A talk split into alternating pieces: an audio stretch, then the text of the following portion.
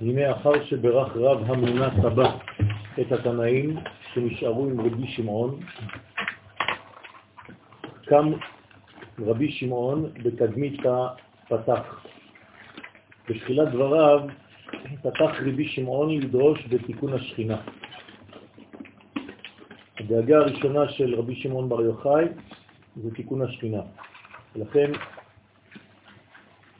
זוהי תכונתו של ספר הזוהר. ראייה כללית ודאגה לגילוי השם בעולם.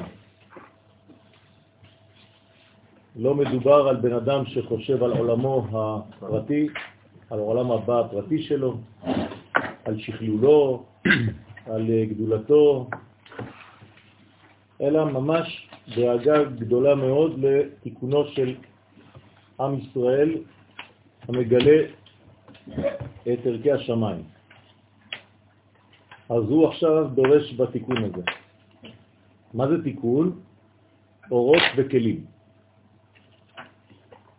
זאת אומרת שהוא עכשיו על ידי דיבורו מזרים אור לעולם, ובזה יכולה להיות מתוקנת השכינה. איך בן אדם פרטי יכול לעשות את זה? הוא לא בן אדם פרטי, הוא בן אדם כללי, ולכן הוא עושה את עבודתה של השכינה, את עבודת עם ישראל כולו, בדמותו של איש אחד. ככל שאנחנו מתרחבים יותר, כך אנחנו יכולים להיות מתקני השכינה בצורה אמיתית ונכונה. ואמר לאחד מן התנאים שבא מגן עדן, תנה תנה, הסתמר לך. אומר לו תנה תנה, יישמר לך, שלא יתאחזו החיצונים בשפע של השכינה הנשפע על ידך. זאת אומרת, לא רק שאני דואג לזה שהשכינה תהיה מתוקנת, אלא אני דואג לכך שהאור שזורם כדי למלא את הכלי לא ילך החוצה, לא יילקח על ידי כוח אחר, חוץ מהשכינה עצמה. שלא חז ושלום יהיה זרע לבטלה, שיגיע אומנם בפתחו של העולם הזה, ובמקום להיכנס לתוך השכינה, ילך חז ושלום לאומה אחרת, במקום עם ישראל. בהא קירת לגבך, כי הקלע אצלך, ודא שכינתה. וזו השכינה הנקראת קלע, בבחינת היסוד שלה שמעלה מן לאימה. זאת אומרת שאותו תנא, שהוא יורד לעולם הזה, מה פירוש הדבר יורד לעולם הזה? אני חוזר ואומר כבר מיליון פעם שאין ירידות ואין עליות, אלא זה גילוי, וכשהוא מתגלה, אותו תנא, הוא מתגלה עם הכוח הזה של השכינה. זאת אומרת שהוא שליח באותו רגע של הקדוש ברוך הוא, הרי נשמה לא יכולה לעשות מה שהיא רוצה, ברגע שהיא כבר לא נמצאת בעולם הזה. זה אנשים שכבר עזבו את העולם הזה. ולכן כשהקדוש ברוך הוא נותן לאותה נשמה רשות, זה לא סתם לבוא לבקר מישהו בעולם הזה, אלא שכל נשמה שיורדת במרכאות, שמתגלה למישהו, היא באה עם מסרים, להשלים דברים שלא הושלמו בחייה. ושהנשמה הזאת עכשיו מוליכה כדי לגלות בעולם הזה. אז מה יש לה ביד כביכול, לאותה נשמה? את הסוד הזה, את היסוד הזה של השכינה, שנקרא קלע. מה הפונקציה של הקלע הזה? להעלות מן לאימה. זאת אומרת ש... ברגע שהיא יורדת לעולם שלנו, ההתעוררות של התלמידים גורמת לעורר את כל העולמות העליונים. זאת אומרת שכשהתלמיד מרגיש שכשהוא נכנס לשיעור, אז בעצם הוא עושה את העבודה הזאת של גילוי השכינה דרכו, דרך השיעור הזה. זה מה שאנחנו צריכים לכוון עכשיו, שאנחנו מתקנים את השכינה. מיד מתעורר משהו בנשמה של האדם. ברגע ששמעתם את המילים האלה, יש לכם איזה מין געגוע, כמעט מועקה, שקורית, שמזמינה מדרגות עליונות בשמיים. זה נקרא שאנחנו מעלים מן לאימה. ואז מה קורה? זה מושך עוד יותר אור. זאת אומרת שאנחנו מתגעגעים, שואפים לאור העליון שירד וימלא יותר את העולם הזה. אנחנו רוצים לתקן את העולם, שהעולם יהיה טוב יותר, בריא יותר, שמח יותר, כן, עם גאולה. אז אומר, ממשיך רבי שמעון, ובא יזרקו תלת אבנים, ובא נזרקו שלוש אבנים, שהם שלוש תחינות מן, שהיא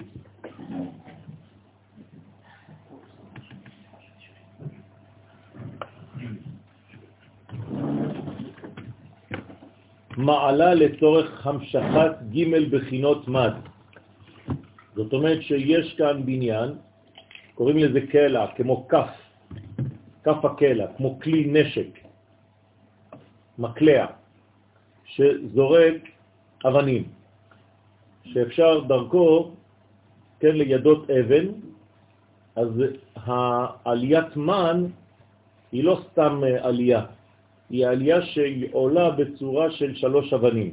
זאת אומרת, שכאילו זורקים שלושה כיוונים כלפי מעלה, ומזמינים אור משלושה כיוונים עליונים לרדת. זאת אומרת שיש ימין, שמאל ואמצע, אמרנו כל הזמן שתיקון, ופה אנחנו מדברים על תיקון השכינה, תיקון זה ג' קווים, לכן יש שלוש אבנים. כל אבן מורה על מדרגה שאנחנו מזמינים על ידי הגעגועים שלנו. כמובן ששלוש אבנים כוללות את כל הבניין, ולכן זה ימין, שמאל ואמצע, זה עולם התיקון. אנחנו מזמינים את עולם התיקון בצורה מאוזנת, ולכן זה תמיד במספר שלוש, בספרה שלוש. בעינון תלת טיפין דמוחה עילאים, והזוהר עכשיו מתרגם מה הם אותם אבנים, שיש להם גם אבות ובנים, זאת אומרת בניין. זה בעצם שלוש טיפות של המוחין העליונים של זעירנטים. כלומר, שלושה, שלוש פעמים אות יוד. זה נקרא שלוש טיפות. יוד יוד יוד, שהם ג' יודים. כי כל טיפה היא כאין צורת יוד. כל פעם שאנחנו מדברים על טיפה שיורדת, שזה בניין, שאפשר לבנות מהטיפה הזאת בלוק חדש, תיקון חדש, אז האות יוד בעצם השורש לכל בניין, נכון? אפשר לבנות מהאות הנקודתית הזאת כל צורה.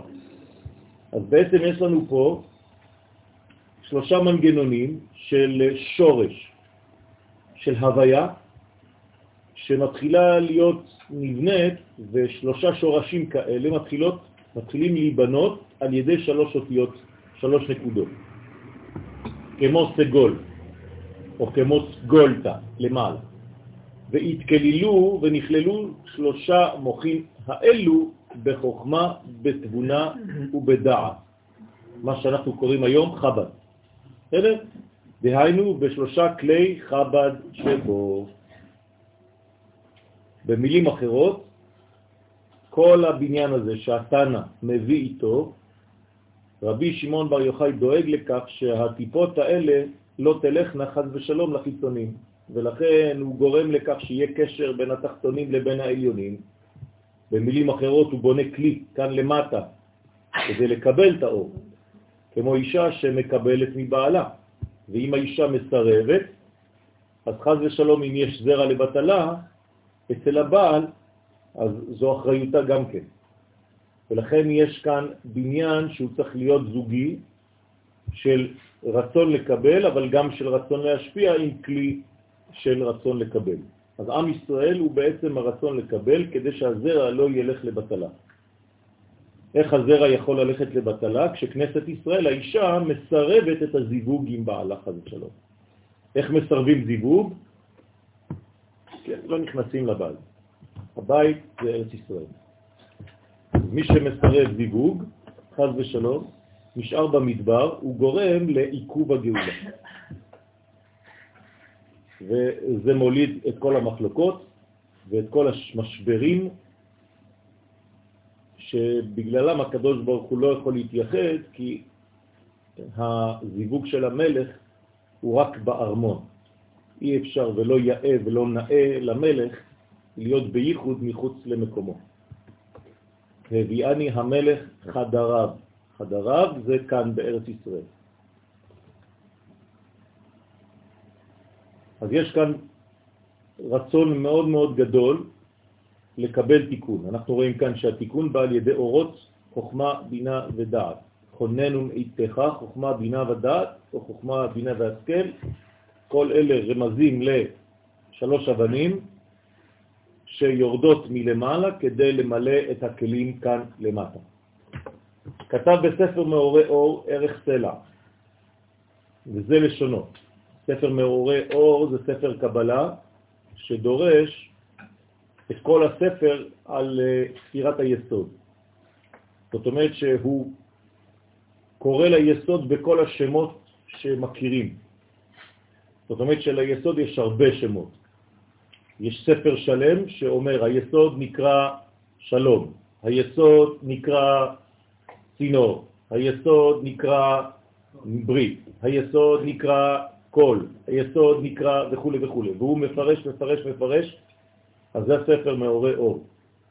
אז בערך סלע, אז הוא מסביר שסלע נקראת רחל כשהיא גדולה, והיא באה פנים בפנים עם זה. זאת אומרת, היא עוברת לפנים של זעירנטים. אז היא נקראת סלע. עכשיו, מה הקשר? תכף נראה. אמר לאותו התנא לרבי שמעון דיאלוג, כן? בין הנשמה לבין רבי שמעון.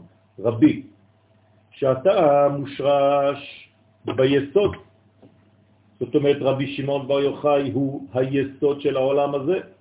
עכשיו מובן למה הצינור שהוא מייצג מעביר דרכו את האור העליון, את חוכמה, בינה ודעת, דרך רבי שמעון כדי למלא את השכינה.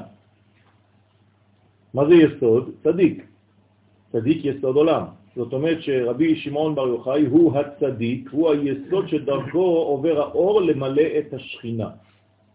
ואנחנו שלומדים את לימודו של רבי שמעון, אנחנו משתמשים בצינור של רבי שמעון כדי להביא תיקון לעולם. ולכן, ולכן אנחנו מביאים על ידי לימוד של הזוהר הקדוש, שאנחנו לומדים עכשיו, שזה לימודו שלו, משתמשים באותו צינור שהוא כבר פתח. ודרך הצינור שהוא פתח אנחנו מזרימים את השפע העליון. ולכן רבי אומר לו התנא שאתה מושרש ביסוד ועליך מוטל לייחד את זכר ונקבה, את זון. מה שאלת? כאילו, אנחנו המשך של הצינור, כאילו, אנחנו אמורים להשתמש בצינור שהוא פתח. ולכן זה מוטל על מי שהוא בנוי, ובמיוחד בדורנו, שאנחנו באלף השישי, שכולנו עובדים עכשיו בצינור המרכזי הזה שנקרא יסוד, ולכן אנחנו גם כן, כן, מוטלת עלינו האחריות לייחד את קודשא בריחו בכנסת ישראל, בשם ייחוד קודשא בריחו ושכינתה. זה נקרא ייחוד זון. אז מה הוא אומר לו? אתה צריך לעשות את זה. אז אני עכשיו אסביר לך מה בדיוק אתה צריך לעשות. שים בסלע קינך. כלומר, סלע היא המלכות, כשהיא בגדלות ומוכנה לייחוד. שימו לב, אי אפשר להתייחד עם קטנה, נכון? למה אי אפשר להתייחד עם קטנה? לא בגלל שחז ושלום זה, זה מראה על פגם נפשי של ההוא, אלא פשוט מאוד כי עדיין לא בנתינה. זאת אומרת, הזמן של הייחוד עם קטנה זה בזמן שהיא כן יכולה ללדת. ולכן צריך להבין שה... מצב של המקבל הוא כבר במצב של משפיע. רק בזמן שהמקבל הוא משפיע, אתה, המשפיע, יכול להשפיע בו. האם זה מובן? כן. זאת אומרת שאם אתם רוצים לקבל משהו, לא חשוב באיזה תחום, אתם לא תקבלו את הדבר הזה, אלא אם כן אתם הופכים להיות בעצמכם משפיעים. זאת אומרת שאם אני מקבל על מנת לקבל, הקבלה שלי תיתקע. אבל אם אני מקבל על מנת להשפיע, אז המשפיע עליי יכול להעביר דרכי את המסר. אמרתי לכם שמי שלומד ולא מלמד, הוא לא יכול ללמוד. רק מי שלומד על מנת ללמד, אז דרכו עובר השפע בצורה נכונה. תגידו לי, אבל אין לנו לכל אחד שיעור? אנחנו לא מלמדים. זאת הבעיה שלכם. זאת אומרת שצריך לפתוח משהו, כן? אפילו חברותה, שניים, שלושה אנשים. אם לא, אתם חז ושלום בריבוי אורות, ואתם לא משפיעים, והדבר חז ושלום בסופו של דבר יכול לגרום נזק, כי אתם מקבלים בלי לתת.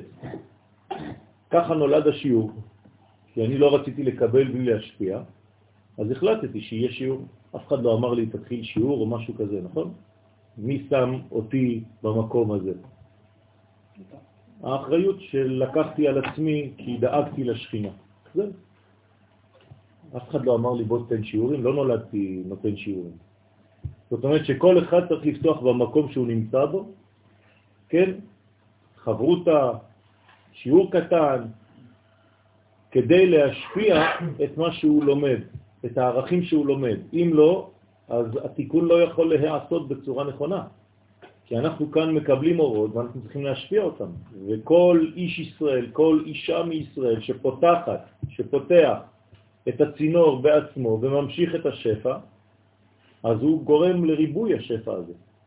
אם לא, הוא מתמלא באורות ולא ממשיך אותם, וחז ושלום זה, זה לא טוב, כי אורות גדולים בכלים לא נכונים או בכלים קטנים, מה זה כלים קטנים? עכשיו אתם מבינים? כלים שמקבלים ולא משפיעים, זה נקרא קטן. הרי עכשיו אמרנו, אי אפשר להתייחד עם קטן. ולכן אצלנו בשיעור בירושלים לא נכנס תלמיד שבעצמו לא מלמד. אסור. זה גם עושה נזק לנותן? בוודאי, לא, הנותן הוא נותן, אבל הבעיה זה שחז ושלום, כשהמקבל לא מקבל, לא יכול יותר לקבל, כי יש אה, כמות, זה כמו כוס, אם תמלא אותה. אחרי זה זה כבר יוצא החוצה, זה כבר שפיכה חז ושלום לבטלה. לא משנה כן. משנה, בוודאי שמשנה, אבל אתה צריך לדעת לשלב בתוך מה שאתה מלמד, אפילו עם חברות, עם אה, קבוצה קטנה, אחרת, כן? להמשיך את מה שאתם מקבלים כאן. לכן זאת התמורה של הקבלה. כלומר, ככה אתם משלמים על השיעור שאתם מקבלים, על ידי זה שאתם בעצמכם ממשיכים להזרים. אם לא, זה כאילו מתנה, וכתוב שונא מתנות יחיה. זה בכל תחום בחיים. אז שים בסלע קיניך, סלע הוא המלכות, כשהיא בגדלות, עכשיו אתם מבינים מה זה בגדלות, כלומר ברצון להשפיע, ומוכנה, מוכנת לייחוד. דה, קשת לגבה, כי הקשת אצלך, קשת זה עוד פעם הברית, נקראת קשת, אז רבי שמעון בר יוחאי, שהוא ספירת היסוד, נקרא קשת, נקרא ברית, אז אומר לו התנא, הקשת אצלך, אתה הברית. אתם זוכרים שכשרבי שמעון בר יוחאי היה, כן, בעולם הזה, לא נראתה קשת בשמיים. למה? כי הוא בעצמו הקשת הזאת. עכשיו, מה מורה הקשת? את הקשר בין העליונים לבין התחתונים. לכן כל פעם שאנחנו רואים קשת, צריך לברך זוכר הברית, ברית, זוכר, זוכר הקשת. אבל אם אתה בעצמך ברית, לא צריך קשת אחרת. כי הקשת שאתה רואה אחרי הגשם, היא מראה שבאותו זמן העולם היה צריך להיות מורחב על ידי מבול. היה צריך להיות חורבן. ובגלל שהקדוש ברוך הוא נשבע שלא להחריב את העולם, אז נראית הקשת. זאת אומרת שבסופו של דבר, אם אתה רואה קשת, זאת אומרת שאין מי שמתקן את היסוד שלו כמו שצריך. כי אם הוא היה מתקן את היסוד כמו שצריך, לא היה העולם מגיע למצב של חורבן, חז ושלום. אז איך אנחנו צריכים באמת לחבר? לכן לא מסתכלים על הקשת, רק רואים אותה בלי כוונה, ולא נשארים ואומרים, וואו, איזה יופי, כן? זה לא עובד ככה, אלא פשוט מאוד צריך לדאוג בפנים שבאותו זמן היה אמור להיות חורבן חז ושלום, ועכשיו אני מברך זוכר הברית כי הקדוש ברוך הוא נשבע שלא יהיה. במילים אחרות, באותו זמן שאני רואה את הקשת בלי כוונה, אני צריך לתקן את היסוד שלי, ולכוון לתקן את היסוד שלי, להיות אדם משפיע. אין מספיק השפעה באותו זמן. זה מה שזה אומר. כשרבי שמעון בר יוחאי חי, אין דבר כזה, לא נראתה קשת. בוודאי שנראתה קשת בעולם, כן? אבל זה אומר שהוא בעצם עשה את התיקון של הדבר הזה. הוא בעצמו היווה צינור להזרמת האור העליון, למילוי הכלי של השכינה. אז אומר לא התנא, כי הקשת אצלך. זאת אומרת, אתה עכשיו ממונה על ספירת היסוד. סליחה, אחרי אה, זיווג של ברכה, יורים שנים. לא, זה לא, זה לא עובד ככה. זה, זה לא עובד ככה. זה מדרגה זו מדרגה שמראה שאין מספיק אה, כלים נכונים לקבל את זה. כך אומר הזוהר הקדוש, ולכן אנחנו, מה שאנחנו רואים בחיצוניות זה משהו אחר. ככל שהקשת לא נגלית. הקדוש ברוך הוא ממשיך להחיות את העולם בעל כורחנו, זה מה שזה אומר. שאם הוא היה ממתין לתיקון שלנו, חז ושלום העולם היה מת. מה אתה אומר, שאול? קיבלתי תשובה. טוב. כי הקשת אצלך, דאי הוא אות הברית, שהוא אות הברית, שהוא היסוד. אז איסטמר מגירין דילה, יישמר מהחיצים של היסוד, שהם הטיפות הנמשכות ליסוד במלכות, שלא תהיה אחיזה לחיצונים בהם. כלומר, כשאתה יורה בחץ, אתם יודעים עכשיו מה זה אומר? תיזהר שלא תצא טיפה החוצה. שהטיפות תהיינה בפנים, אצל היסוד של המלכות. נכון? יוצאות מהיסוד של הזכר ונכנסות ביסוד של הנקבה.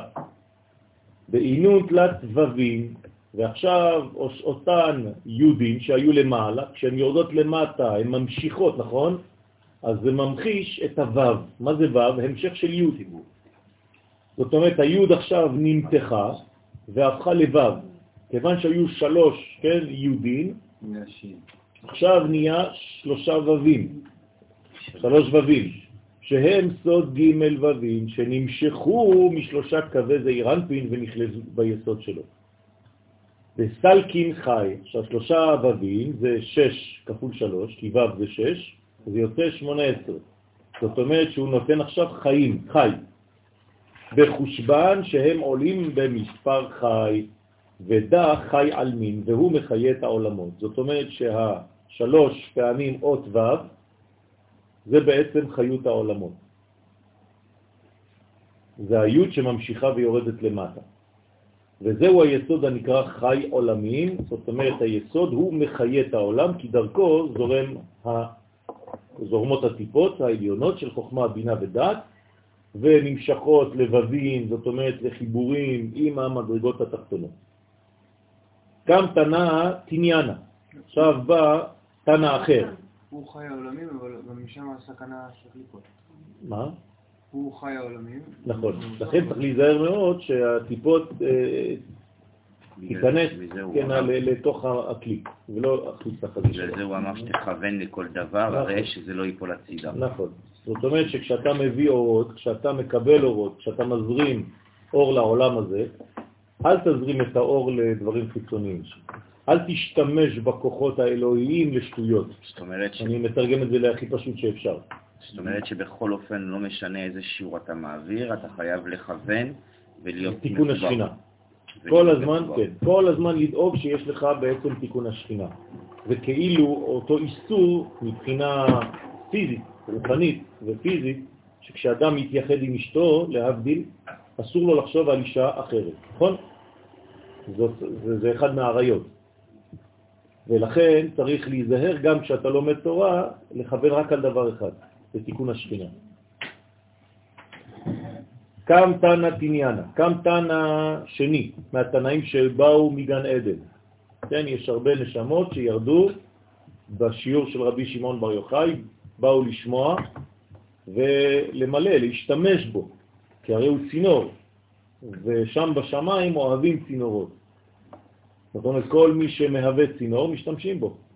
למה? להשפעה. לכן אותו תנא שני, גם כן שיצא מגן עדן, מה הוא אומר לו? אמר לי, לרבי שמעון, התניא דמסייע לה. הרי התניא, מה זה? התניא, התניא, יש אה, ברייתא. כל פעם ש... תניא זה שם, זה שם של, לא רק שם של הספר של רבי שמעון זלמן, כן, תניא, לימוד, אלא יש כאן אה, שם של קליפה. זה שם של קליפה, תניא זה שם של קליפה, ואם לא מכוונים את הלימוד בצורה נכונה, כן, תנא רבי שמעון, אמר רבי שמעון, אז חז ושלום הקליפה הזאת גונבת את הבניין ולוקחת את זה לעצמה. ולכן רבי שניאור זלמן, זכותו תגן עלינו, לקח את הכוחות האלה והפך אותן, כי באותו זמן שהוא היה חי, היו כוחות חיצוניים מאוד מאוד חזקים בעולם, ולכן הוא כתב את הספר כדי להביא את כל הכוחות האלה רק לעם ישראל. לכן אומר כאן, הרי התניא, שהיא הברייתא שלמדת, היא מסייעת לך ללחום נגד הקליפות.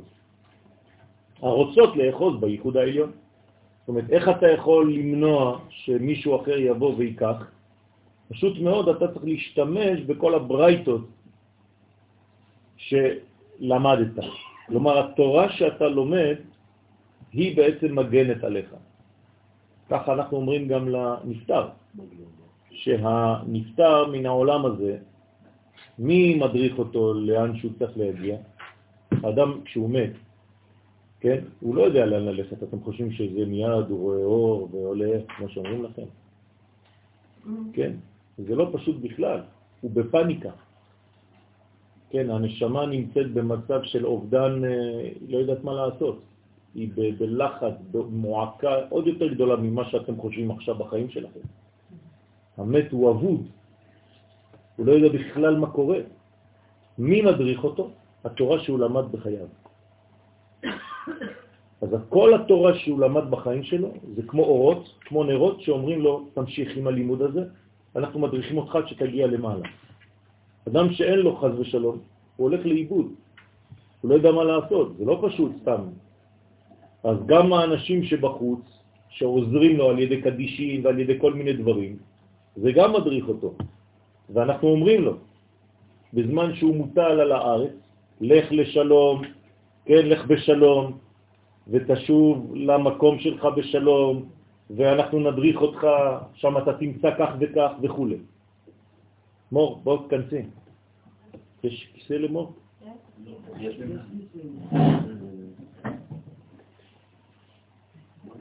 ברומך, ברומח, דהיינו בכוח קריאת שמה. כן, אז עכשיו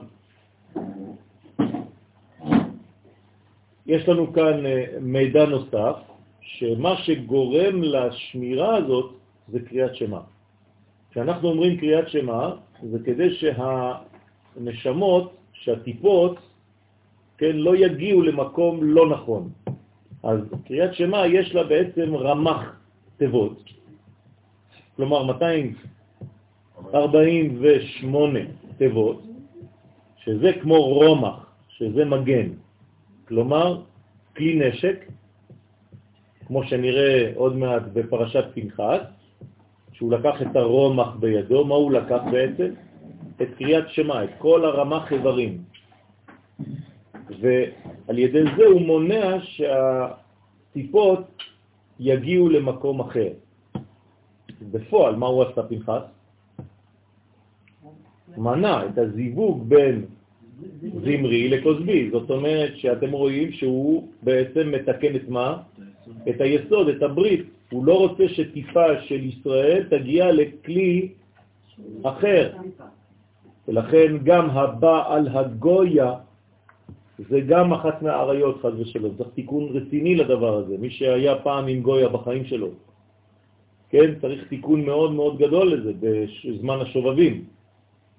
צריך לעשות תיקון מיוחד, לקשור את הרגליים עם ברזלים, ולעשות אה, יום צום ולכוון ולפקוד ולעשות תיקון שלם, כדי לתקן את זה בגלגול ובכל הגלגולים בכלל.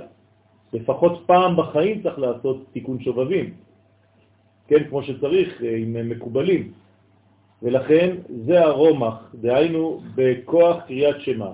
דאי היא כלילה מארבע פרשים, פרשיין, שהיא כלולה מארבע פרשיות, לפעמים חושבים פסוק שמה וברוך שם לפרשה לעצמה, כן? או ושמתם ואילך לפרשה לעצמה. תלוי איך סופרים, איך מונים שם, אז לפעמים זה שלוש, לפעמים זה ארבע. ודא ו' באי הוא עמודה באמצעיתה, ופסוק שמה שהוא כנגד אות ו', שהוא סוד זעיר אנפין שבעמוד האמצעי, כלי שיט תבין, שמע ישראל השם אלוהינו השם אחד, שש תיבות, נכון? אז זה הו', אז הוא כאילו קו האמצעי בייחודה.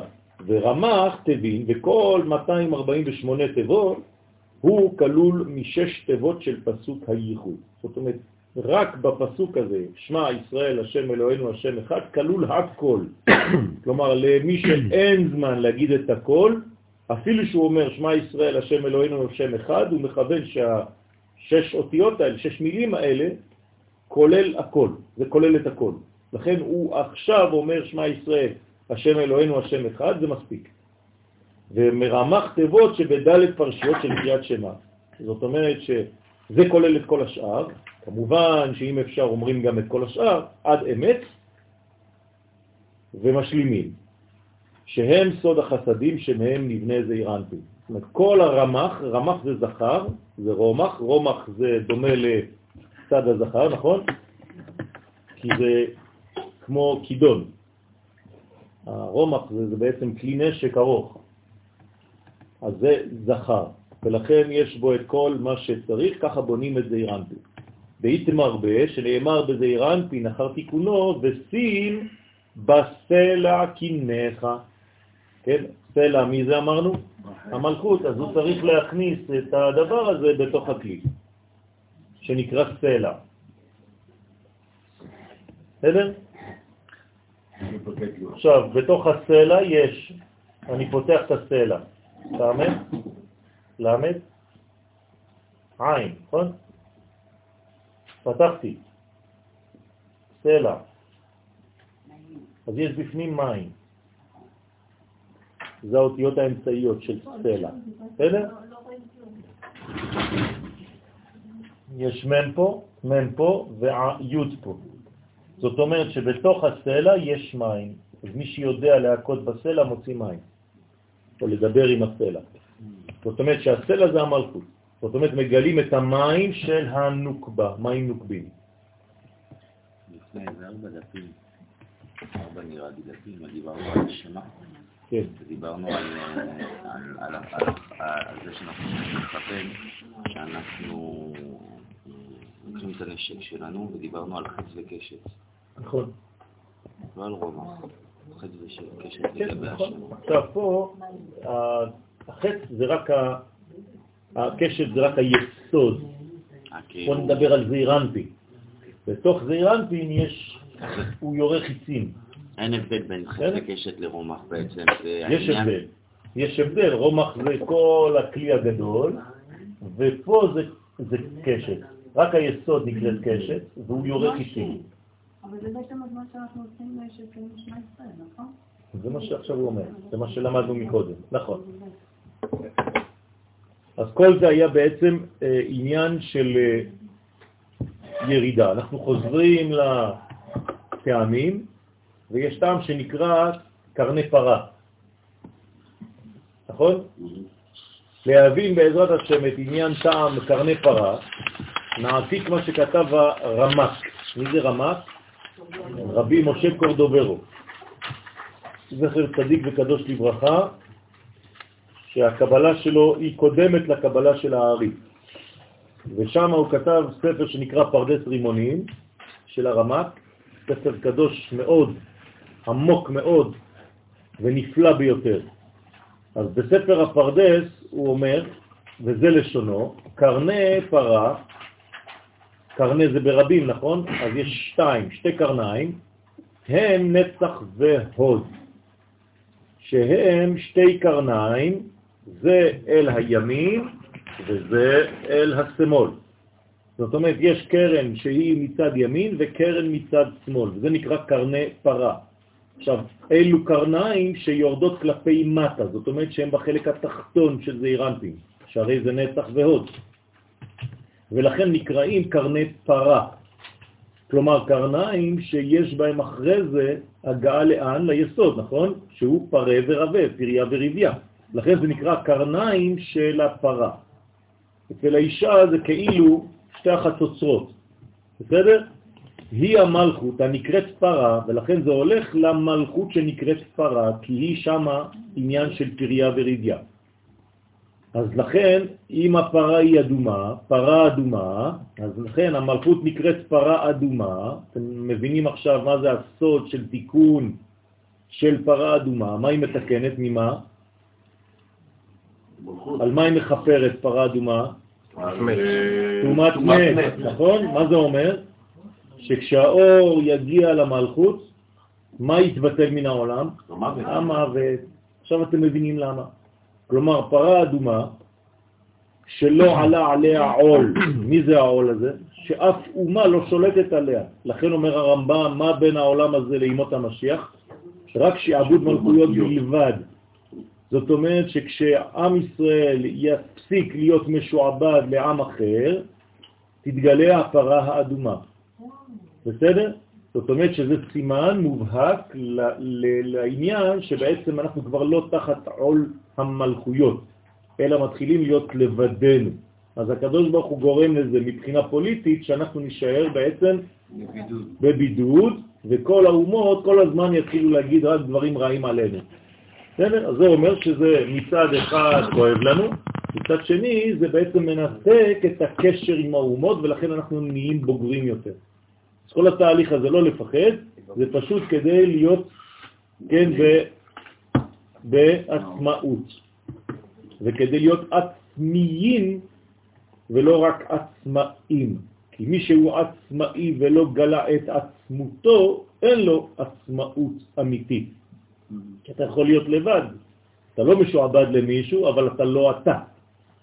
לא מספיק לא להיות משועבד למישהו, אתה צריך להיות גם אתה. אתם מבינים את ההבדל? כן. אוקיי. יצאת ממצרים, אבל אתה עדיין לא ישראל, אתה לא יודע מי אתה. אז ברחת מפרו, יפה מאוד. אתה לא נכנסת לארץ ישראל. זאת הבעיה שלך. מי שיוצא ממצרים ולא נכנס לארץ, יש לו בעיה, הוא נשאר במדבר. וכל הבעיות זה כשאתה לא מבין את הסוד הזה, ולכן אתה לא עצמאי, אתה לא עצמי. כן. זו, זו הסיבה של כל הקיטורים של עם ישראל במדבר, שהם עדיין לא מצאו את נכון, עצמם. נכון, נכון, בדיוק זה, על זה אני מדבר. ולכן הם אומרים כל הזמן נכון. חינם, חינם, כל חינם, המשברים, חינם. נכון, כל המשברים, אפילו בחוצפה יתרה. כן, מה אומרים דתן ואבירם בחוצפה כזאת גדולה? ארץ מצרים זה, זה, זה, זה זבת חלב ודבש. הוצאת אותנו מארץ זבת חלב ודבש. כלומר, מה זה ארץ ישראל לפי זה?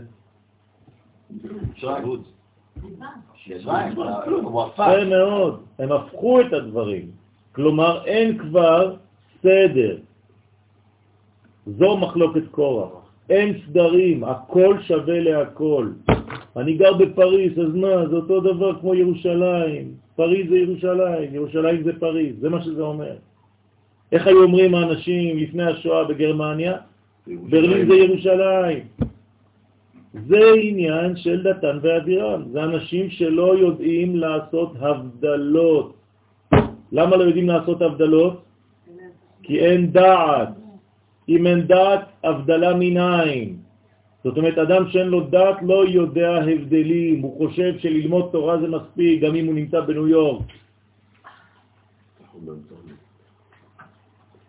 ולכן זה סוד פרה אדומה, כשהיא מקבלת מהגבורה. למה היא צריכה לקבל מהגבורה? הרי היא אדומה, למה היא אדומה? יפה, כי המלכות צריכה להיבנות קודם כל, אז מצד ראשון היא צריכה להיות בגבורות, כי זה הבניין שלה. כלומר, אתה צריך לתת לה מידות, אתה צריך לתת לה גבולות, זה מה שהיא דורשת. האישה רוצה גבולות בהתחלה, כי היא מרגישה שאין לה גבול, היא הולכת לאיבוד. זה לא שאתה, כן, שולט עליה בצורה של איזה אדם פראי. לא, היא דורשת את הגבולות האלה, היא רוצה את הגבולות. כלומר, היא רוצה בית. בית זה גבולות. וכן הבינה נקראת פרה האדומה, אז אותו דבר, המלכות והבינה, שתיהן דומות, נכון? ה' עליונה, ה' תחתונה של שם השם. זאת אומרת שיש בעצם מנגנון שווה ביניהם. הפרה היא נקראת אדומה, כלומר שתיהן אמורות להביא בעצם את הפריון, את הפירות. פרה זה לשון פרי, נכון? אצל בעלי חיים. בצומח זה נקרא פרי, בבעלי חיים זה נקרא פרה, זה אותו דבר, פרוט, פרי. זה אותו שורש, זה בא מהפרה. כשהיא משפעת בגבורה, ואלו הם קרניה. עכשיו, מה זה הקרניים שיוצאות מהפרה? זה בעצם ההתפשטות של הפרה, זה משהו שמעבר לפרה, הפרה יוצאת מעצמה וממשיכה. נכון? כמו קרניים, אתם רואים לפעמים מציירים את משה רבנו עם קרניים. מה זה אומר? כאילו שיש ממנו אמנציה, זה נקרא. כן? אור שהוא משפיע, אור מואצל, הוא מאציל אור. ואלו הם קרניה שבהם היא מנגחת כלפי מטה ומשפעת. זאת אומרת, זה נגיחת הפרה, היא רוצה לה, להביא עוד יותר נמוך, עוד יותר בחוץ. המשכיות, לא מסתפקת בעצמה, אלא היא ממשיכה. זאת אומרת, משהו יוצא ממנה. כשמשהו יוצא ממך, מה זה אומר? שאתה בהשפעה. לכן כל האיברים שהם בולטים בגוף, הם משפיעים. זה סוד, רבותיי. בסדר? אצל הגבר וגם אצל האישה. וכן המלכות, ראשה היא היסוד, ועל ראשה היא הקרניים, האלה שבהם מנגחת ימה, צפונה, תימנה ומזרחה. זאת אומרת שאני משפיע לכל הכיוונים, נכון? ופרצת ימה וקדמה וצפונה ונגבה. אז זה נקרא פריצת דרך, זה פרץ, זה משיח, המשיח נקרא פרץ. במילים אחרות, כשאתה לא מסתפק במה שאתה מקבל, אלא יוצאות ממך קרניים, גם מאיתנו יוצאת קרן. שתי קרניים יוצאות מאיתנו, נכון? כל בוקר. איפה? בתפילין.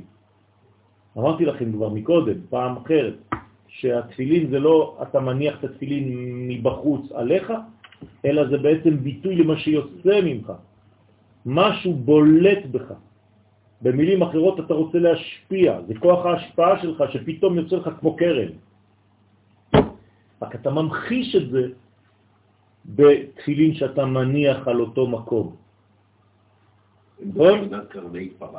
בוודאי, זה כמו המשכה. זה כאילו אני לא מסתפק ביואל עם הגבולות שלי, היואל רוצה להתרחב, אז הוא מוציא בליטות ממנו. בסדר? אני, אני עם עוד מדרגה. כמו תגים. כן, כמו תגים, כמו מדרגה של השפעה. אז זה חשוב מאוד להבין את זה. ולכן יש רצועות גם, שזה עוד צינורות, מכל מיני כיוונים יוצאים צינורות פה. זאת אומרת, אנחנו לא מסתפקים במה שהגבול שלנו נותן לנו, אלא ממחישים בהנחת התפילין שאני רוצה להיות מעבר לעצמי, יותר ממי שאני. זאת אומרת, כאילו אור מקיף שאני עכשיו קולט. וזה דמות התפילין. סליחה? יש את הקריאת שמע בפנים. נכון, נכון. זה, זה העניין. זאת אומרת, זה הרומח, זה ההשפעה. לכן זה משפיע לכל הכיוונים. איך אנחנו משפיעים על שלנו? מה? האף הוא היסוד של הראש. נכון? מבחינת היסוד, גם לבנות יש, לא צריך רק לבנים. זאת אומרת שגם אישה בקומת הראש יש לה את כל האיברים, חוכמה, בינה, תפארת ומלכות. כל הפנים שלנו זה בעצם כל הפרצופים. אז ההשפעה של האף זה בעצם נתינה. זה נתינה של כוחות, לכן מתחת לאף יש לנו צורת א' עם שתי המחיריים והו' באמצע. זאת אומרת שאנחנו משפיעים מהאלף העליונה שהוא החותם, אל המדרגות התחתונות. לכן האף הוא איבר מאוד מאוד רוחני של השפעה, ולכן חוש הריח לא נפגם בחטאו של אדם הראשון, ומשם יתחיל תיקונו של משיח, כלומר היסוד. אז האף הוא בעצם מחבר בין אוזניים, עיניים לבין גרון, אף אוזן גרון. בפועל זה צינור. אתה מעלה דברים ומוריד דברים. זאת אומרת שיש כאן צינור של חיבורים מג' קווים. נכון? זה נראה קו אחד, אבל זה ג' קווים. ולכן האף הוא איבר מאוד מאוד חשוב בגוף האדם, וצריך לדעת גם כן שאסור להריח, למשל, ריח של אישה. גבר אסור לו להריח ריח של בוטם של אישה. כלומר, אם הוא הולך אחריה ומריח ונמשך אחריה הבוסם שלה, היא הולכת ברחוב, והוא מתקדם אחריה, נמשך לריח שלה, הוא פוגם עכשיו כאילו הוא מתייחד איתה. כן, צריך להיזהר מאוד מהדבר הזה. לפיכך הם, וגם להריח אה, אוכל, כן, בחוץ לארץ אה, זה עוד יותר. אתה, אתה עובר באיזה שוק, אתה מריח כל מיני עופות, כל מיני דברים טמאים, כן, לא כשרים. אז זה, זה לא טוב. צריך להיזהר מאוד, כי אתה נהנה גם כן מהריח, כי זה נכנס לנשמה ישירות. אז אסור להישאר באיזה שוק אה, בחוץ לארץ, שם יש מלא ריחות. כן, זה בכלל לא אותם ריחות שאנחנו מריחים פה בארץ, דרך אגב. אתם יכולים להעיר אותי באיזשהו מקום, אני אגיד לכם באיזה ארץ אנחנו נמצאים, בלי לפתוח את העיניים. זאת אומרת שיש בחוש הריח דברים עמוקים ביותר, וחוש מאוד מאוד מאוד עדין, שצריך לשמור עליו.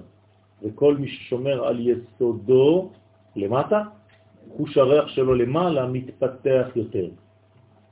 ואז הוא הופך להיות צדיק יותר. וגם הריח שיוצא מהגוף שלו טוב יותר. גם אם הוא אוכל אמבה? דרך אגב, דרך אגב, צריך לדעת, לא, לא, אני לא צודק, אתה צודק, צריך להיזהר בדיוק איך לאכול ואיך להיות, כדי לא להגיב. כן, יש, האור שלנו מזיע, הבשר שלנו, הכל מזיע, הוא מזיע גם מהאוכל שאתה אוכל. ולכן צריך לדעת בדיוק איך אוכלים, מתי אוכלים, ויש הרבה הרבה סודות בזה. כן. מה לא לאכול, גם כן בלילה, כדי שלא יהיה חז ושלום זרע לבטלה, וכל מיני דברים כאלה, שמחממים את האדם. לפיכך כן בתמיעה על סוד קבלתם מן הדין ולהורות על חוזק ועילוי. כל זה היה רק פתיחה. עכשיו אנחנו ממשיכים בזוהר. ואמר עוד, התנא לרבי שמעון, בה קרני פרה לגבך, הרי הטעם של קרני פרה בצורה זו, אתם רואים עכשיו איך זה בנוי?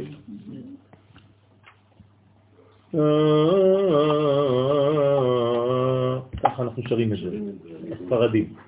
כן? אצלך. אומר לו בעצם מתנה לרבי שמעון, הדבר הזה שייך לך. למה זה שייך לך קרני פרה?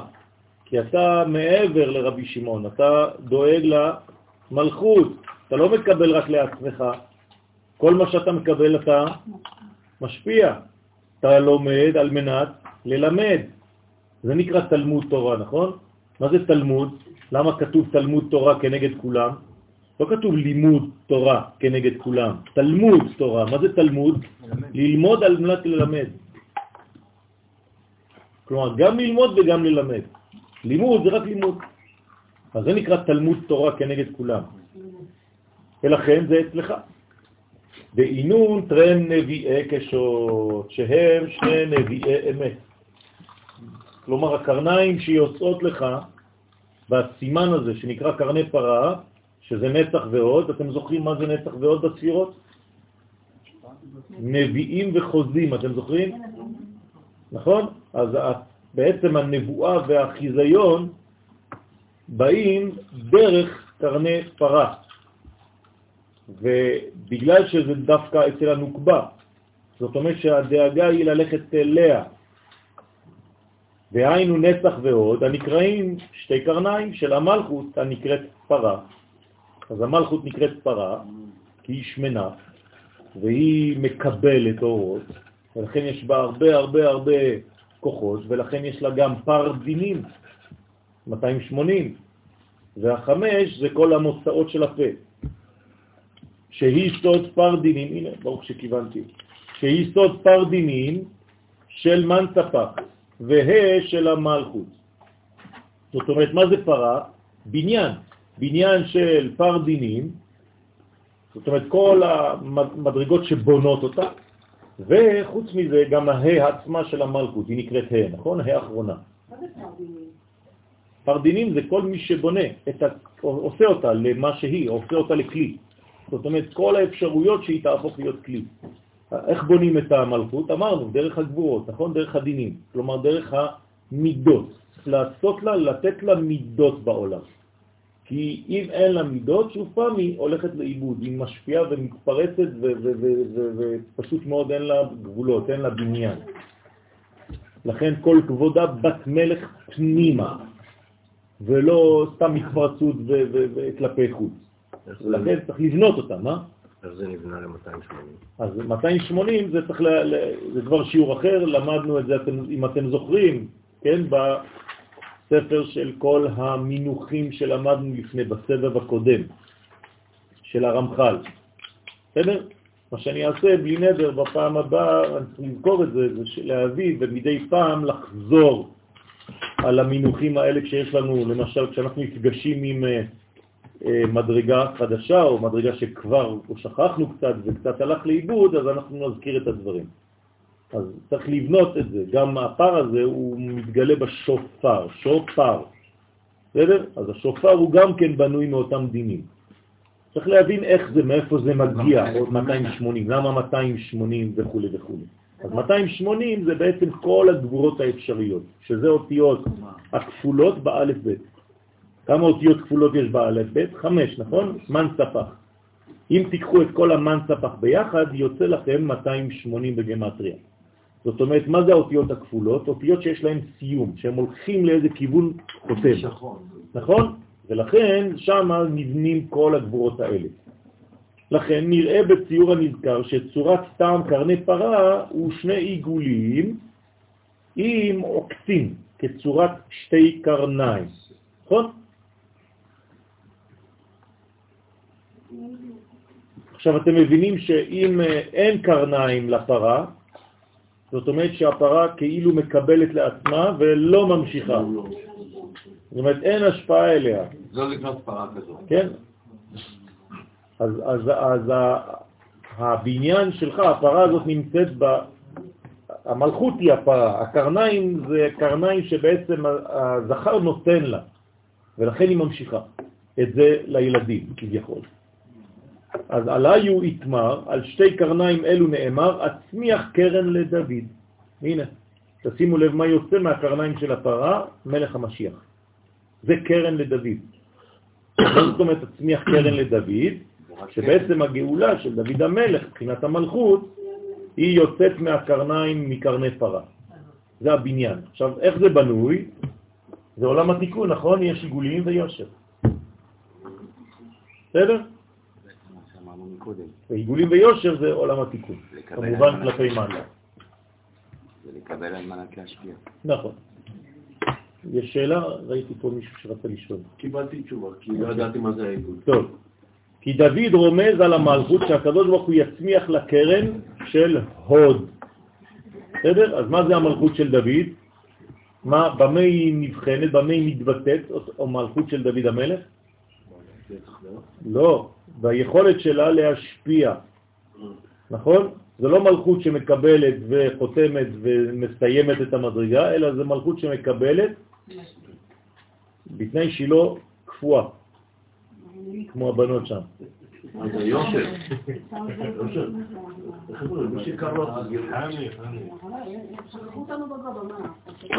אבל אולי תשים אותו רק למעלה, רק אלינו. שלחתי שליח. תעצור אותו שיהיה אצלנו כאילו. זה שלט לא יחסר. תשבור.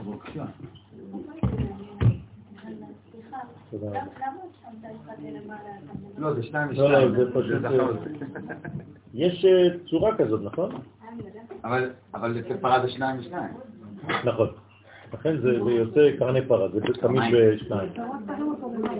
ואחד הולך לכיוון ימין ואחד הולך לכיוון. אליעזר, יש את זה רק פעם אחת, לא? כן. כאי הוא בנצח ואי היא בהוד. אבל הוא מצמיח קרן ישועה, היא בחינת נצח. זה קרן ישועה. כלומר, מאיפה באה הישועה? מהנצח. נצח ישראל לא ישקר. זאת אומרת, הנצח היא בחינה של ימין, נכון? אז הימין זה השפעה, לכן זה נקרא ישועה. ישועה חייבת להיות קשורה להשפעה. אז הקדוש ברוך הוא ישועה, זהו משפיע. הרי שתי קרניים דמלכות, נצח והוד. ובהם הוא עניין הישועה, שהיא סוד הייחוד. עכשיו, מה זה ישועה? זה ייחוד. שוב פעם, מה זה גאולה? ייחוד. לא לשכוח. תשאלו מישהו ברחוב מה זה גאולה, יתחיל חרטט. נכון? מיליון דברים. חוץ ממילה אחת. כן? ייחוד. אז אתם לא צריכים לשכוח את זה. זה הדבר הכי חשוב. אנחנו לומדים פה, אני חושב שזאת המילה שחוזרת הכי הרבה, נכון? בקבלה יש דרך אגב אנשים שפוחדים לבוא ללמוד בגלל זה. בגלל שכל הזמן מדברים על ייחודים, על זיווגים וזה, מה זה הדבר הזה? מה? הכל... אה, חולים. כן. אז בעצם זאת, זה הסוד הגדול ביותר, זה ייחוד, זה ייחוד שבריחו בכנסת ישראל. זה נקרא סוד הייחוד. אז כל פעם שאתם מדברים על גאולה, לא חשוב על איזה מדרגה אתם מדברים, כל פעם שיש גאולה, למשל אם יש גאולה לקרקע, מה זה אומר? ייחוד בין מי למי? בין הבעלים של הקרקע, לקרקע עצמה. זאת אומרת, גאולה זה זכר ונקבה. גאולת הדיבור, מה זה? חיבור בין זכר לנקבה, ולכן הדיבור נגאל, הוא יוצא החוצה. במצרים אין זיווג, נכון? אז אין דיבור. וכו' וכו'. אז כל פעם שאתם שומעים את המונח גאולה או ישועה, שזה שתי מדרגות, אבל לא ניכנס עכשיו לפרטים, הביטוי לזה זה בעצם שיש זיווג בין הזכר לבין הנקבה, ולכן יש ישועה. זה נקרא מצמיח ישועה. כי בעת הייחוד, מה קורה? הנצח וההוד של המלכות נכללים ביסוד. זאת אומרת שהיא הופכת להיות לא רק יסוד שמקבל זרע, אלא נצח הוד שהופך להיות ביחד יסוד. לא, לא, לא אצייר לכם על זה עכשיו מבחינה פיזיולוגית, אבל זה מה שקורה בעצם. כל האיבר התחתון הזה הופך להיות אחדות אחת. לא, אבל כשה- שזה הופך להיות אחדות אחת ויש בזה נצח, זה איכשהו מסתדר איך הוד? כי זה צריך להיות גם ביופי. אז ה- היופי נקרא הוד, זאת אומרת זה ההמשכיות כלפי מטה, עם היופי שהיא קיבלה מלמעלה. להבין את המאמר הבא, סיימנו מאמר, ברוך השם.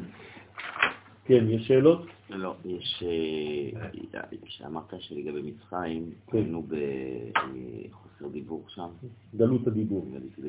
לכן גם משה המנהיג שלנו היה גם, שפתיים, גם, גם, גם, בערד שפתיים, זה.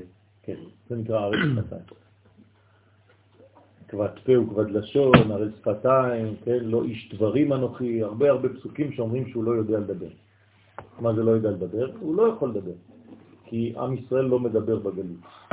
במילים אחרות, אנחנו נבננו כדי לדבר, נכון? תהילתי יספרו. אז אם בגלות אתה לא יכול לדבר, אז מה אתה עושה שם? מה עושים יהודים בגלות? תסבירו לי. הרי כל הפונקציה של לדבר, לספר תהילת השם. זיווג אסור, זה בחוץ.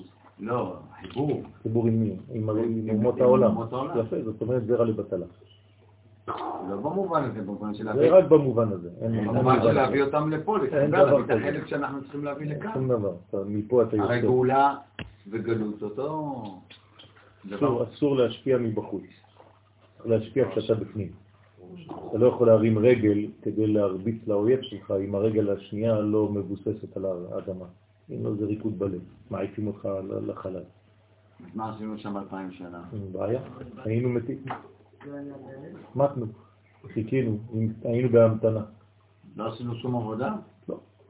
עובדה שאומות העולם רק הכפישו אותנו ובסוף נכנסנו לתנורים בסוף. אז מה עשינו? התחלנו לעבוד כשחזרנו לפה, ברצינות. כן, אז שמרנו על גחלת.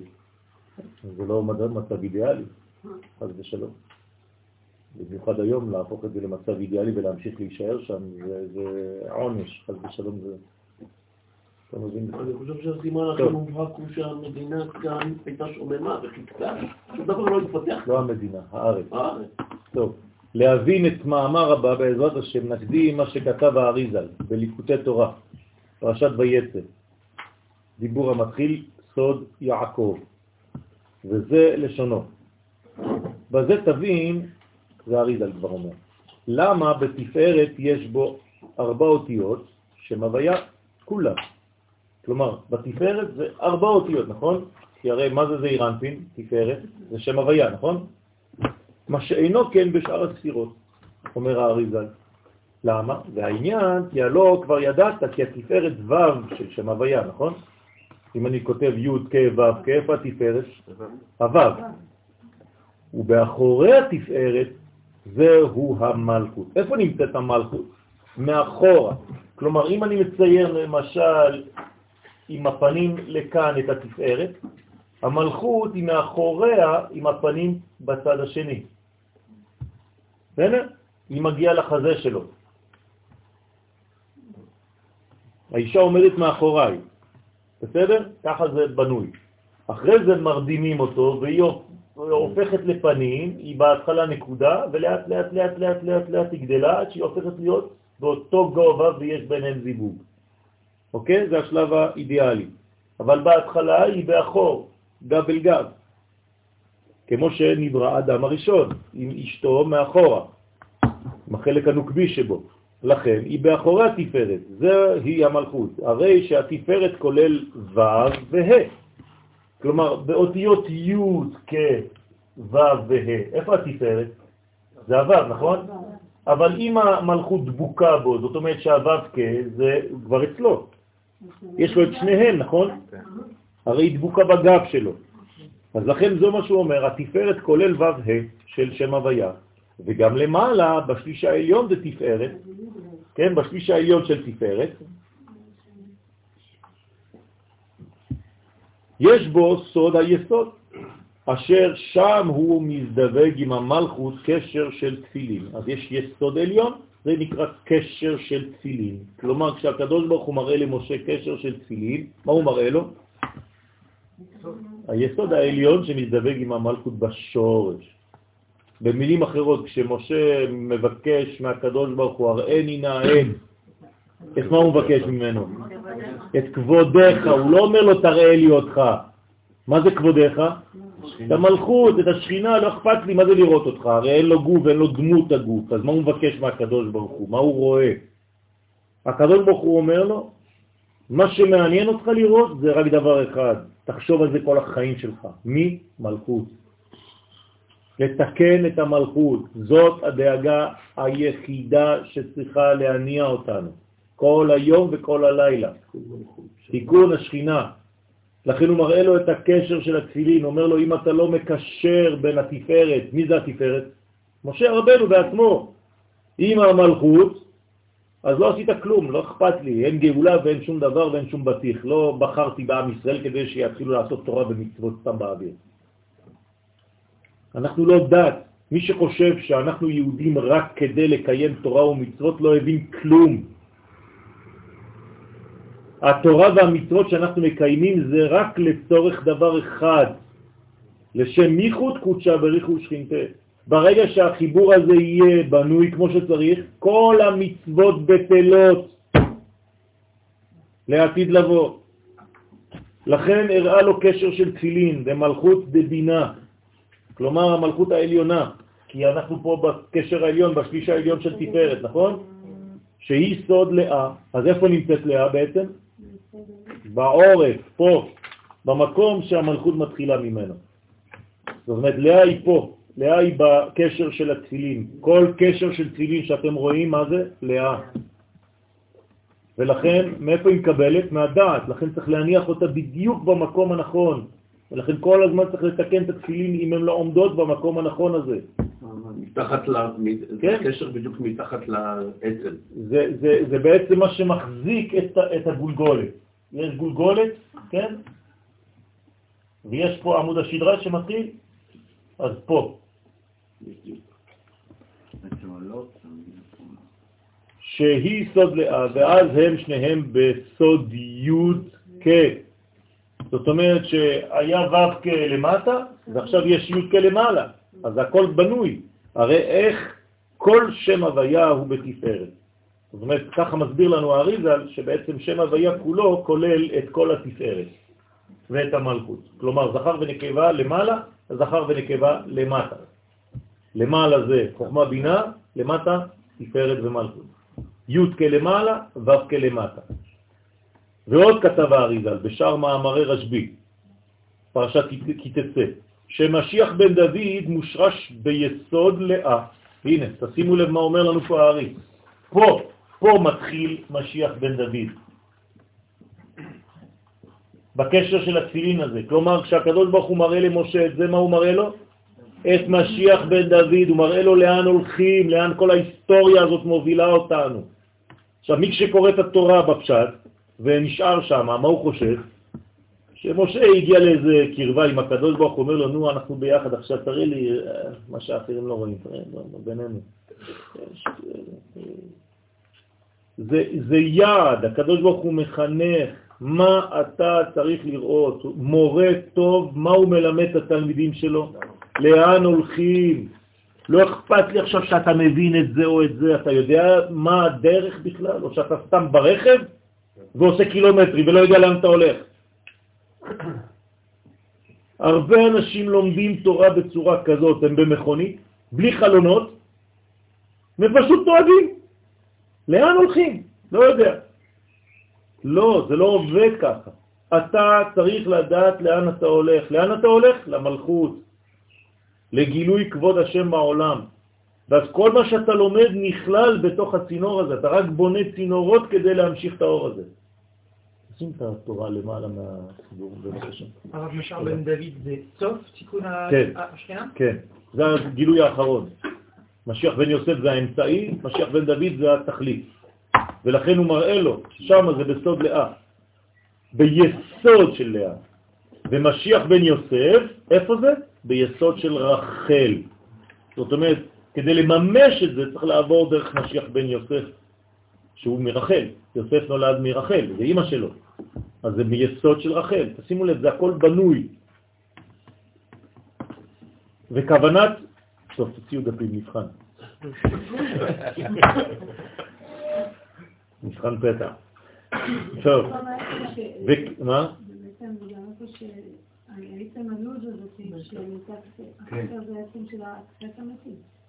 מה? כן, נכון, נכון, נכון, נכון. וכוונת, דרך אגב, זה מה שהיו עושים לנו בישיבה. מבחן, פתע. עשינו מבחנים כאלה, נכון? בשנים הראשונות. לא, כן. אה? לא נכון, עשינו מבחנים. הנה, הם היו פה. עשינו מבחנים בשנים הראשונות, כל יום חמישי היה מבחן.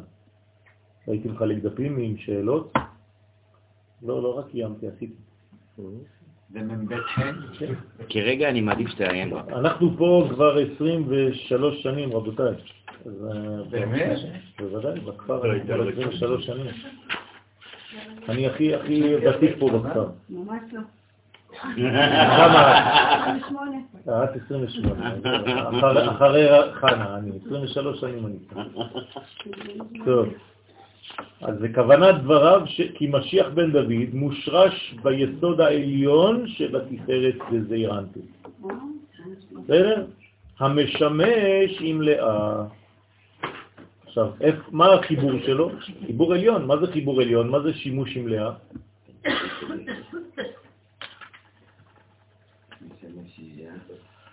מה זה לשמש? זיווג. בסדר? זאת אומרת שיש זיווג עליון, ומה הוא עושה הזיווג העליון עם לאה? הוא כל הזמן רק דואג למטה. זאת אומרת, זה נקרא זיווג בין האידיאלים. בסדר? אנחנו כל הזמן באידיאלים הגדולים מזדווגים כדי שמשהו יתממש למטה. זה מה שזה אומר. ומשיח בן יוסף מושרש ביסוד התחתון לזעירן, פינה משמש עם רחל. בסדר? אז האידאל העליון, משיח בן דוד עם לאה, הוא מתממש, מתגלה על ידי, הרי לאה היא בגניזה, נכון? היא לא נראית, אבל רחל היא בגילוי. אז מה רואים יותר? משיח בן יוסף. ולכן משיח בן יוסף הוא בגלוי, כלומר בונים מדינה, אבל מי שלא יודע שזה מהלך גאולי, הוא לא מבין כלום. לכן יוסף הוא נקרא צדיק נסתר. נכון? מה זה צדיק נסתר? הוא צדיק, אבל אתה לא רואה אותו כצדיק. למשל, הרב חרל"פ היה צדיק נסתר, אבל הוא היה מתחפש לצדיק נגלה, כדי לבלבל את האנשים. אתם מבינים את זה? לא, זה עוד יותר חזק. זאת אומרת שהוא צדיק נסתר, אבל רואים אותו, אז אומרים מה הוא צדיק, רואים שהוא צדיק, אבל לא, מה שראית זה רק הצדיק הנגלה. בתוך היה צדיק נסתר שלא ידעת בכלל מי הוא. עכשיו, הוא לא יכול היה להגיד לו אני לא שום דבר, כי הוא היה נראה כצדיק, אבל הנראה כצדיק זה היה רק תחפושת לצדיק נסתר שהוא היה. זאת אומרת, זה היה, כן, תחבולה של חכם. ומה שאמרנו, שבית משיחים הם בנצח והוד, אז הנה שני המשיחים, נצח והוד, עכשיו אמרנו שהם בינה ורחל, ביסודות שלהם, אז למה אמרת לי נצח והוד? כי למטה כשהם מופיעים הם בנצח והוד, דהיינו אחיזתם בנבואה, ולא השורש נשמתם. זאת אומרת שהמשיחים הם גם נביאים, ולכן אחיזתם בנבואה זה נצח והוד. ובזה נבין בעזרת השם את המאמר הבא. כל זה זה היה פתיחה. כלומר, אנחנו מדברים כאן על גאולה, על בניין של משיח, על בניין של גילוי כבוד. כבוד זה הראני נא את.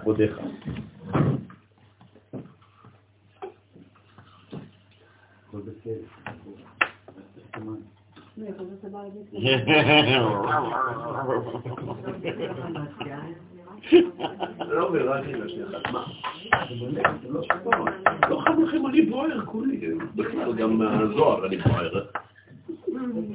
הנה יום בא לשם, בוער קטנו.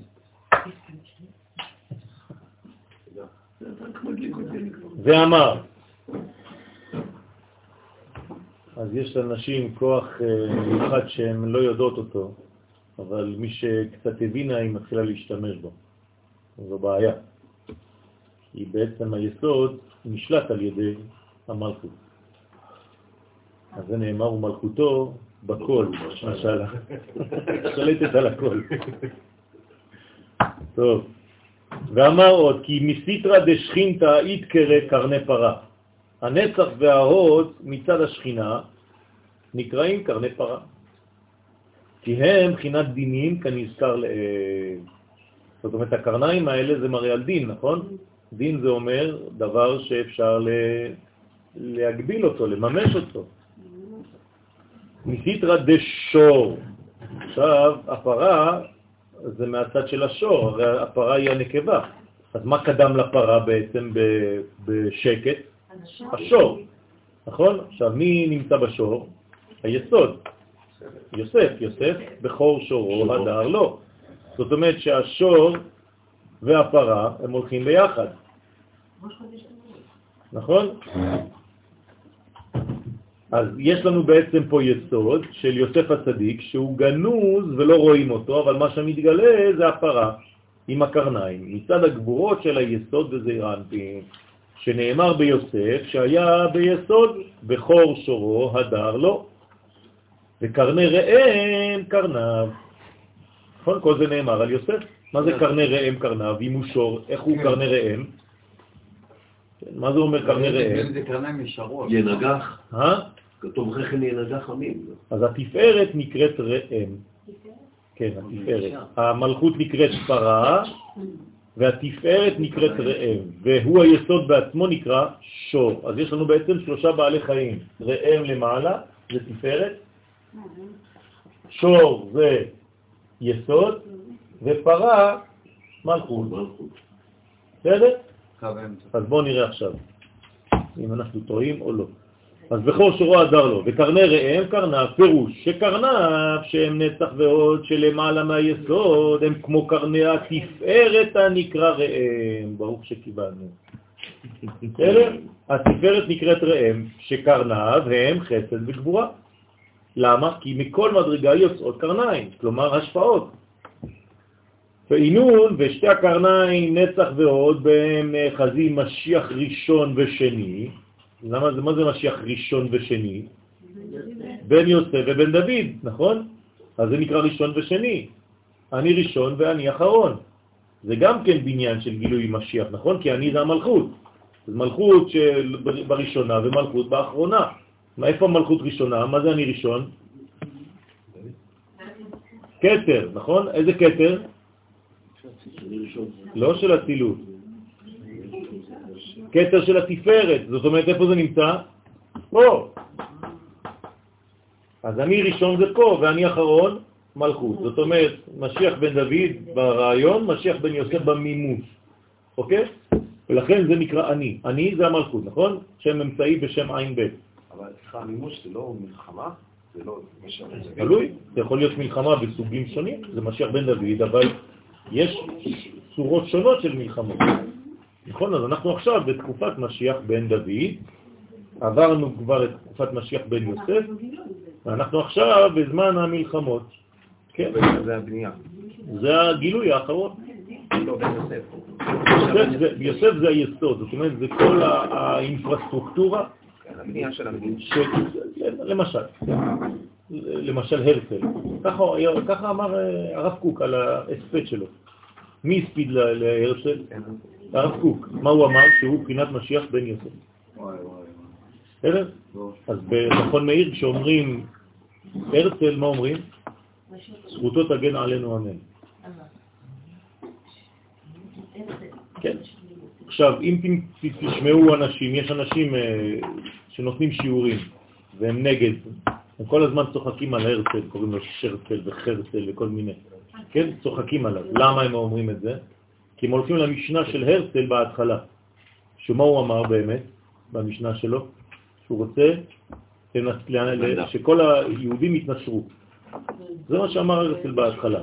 אבל הוא עשה תשובה על זה. הוא חזר בו. עכשיו, מה עושים האנשים שנותנים שיעורים היום נגד הרצל?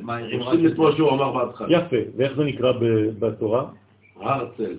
אסור לעשות דבר כזה. למה? כי אתה מזכיר למישהו את מה שהוא עשה לפני שהוא עשה תשובה. זה חטא. זאת אומרת שאסור להזכיר למישהו מה הוא היה לפני. וזה חטא. אומנם זה נאמר על אנשים שהם בחיים, אבל זה גם דבר שאסור לעשות אחרי המוות. זאת אומרת, אסור להזכיר למישהו, אם הוא השתנה אחר כך, אתה מחזיר אותו למה שהוא היה לפני. זה כמו אדם שהתגייר. אסור להזכיר לו את זה. כל הזמן. כל מילה אתה בא ומזכיר לו. בסדר, זהו, עכשיו הוא חלק מעם ישראל. אתה לא יכול לעשות ככה. אתה מונע התקדמות. אז אנשים כל הזמן, זו אותה שיטה. זו שיטה שמונעת התקדמות. כל הזמן לחזור למדבר.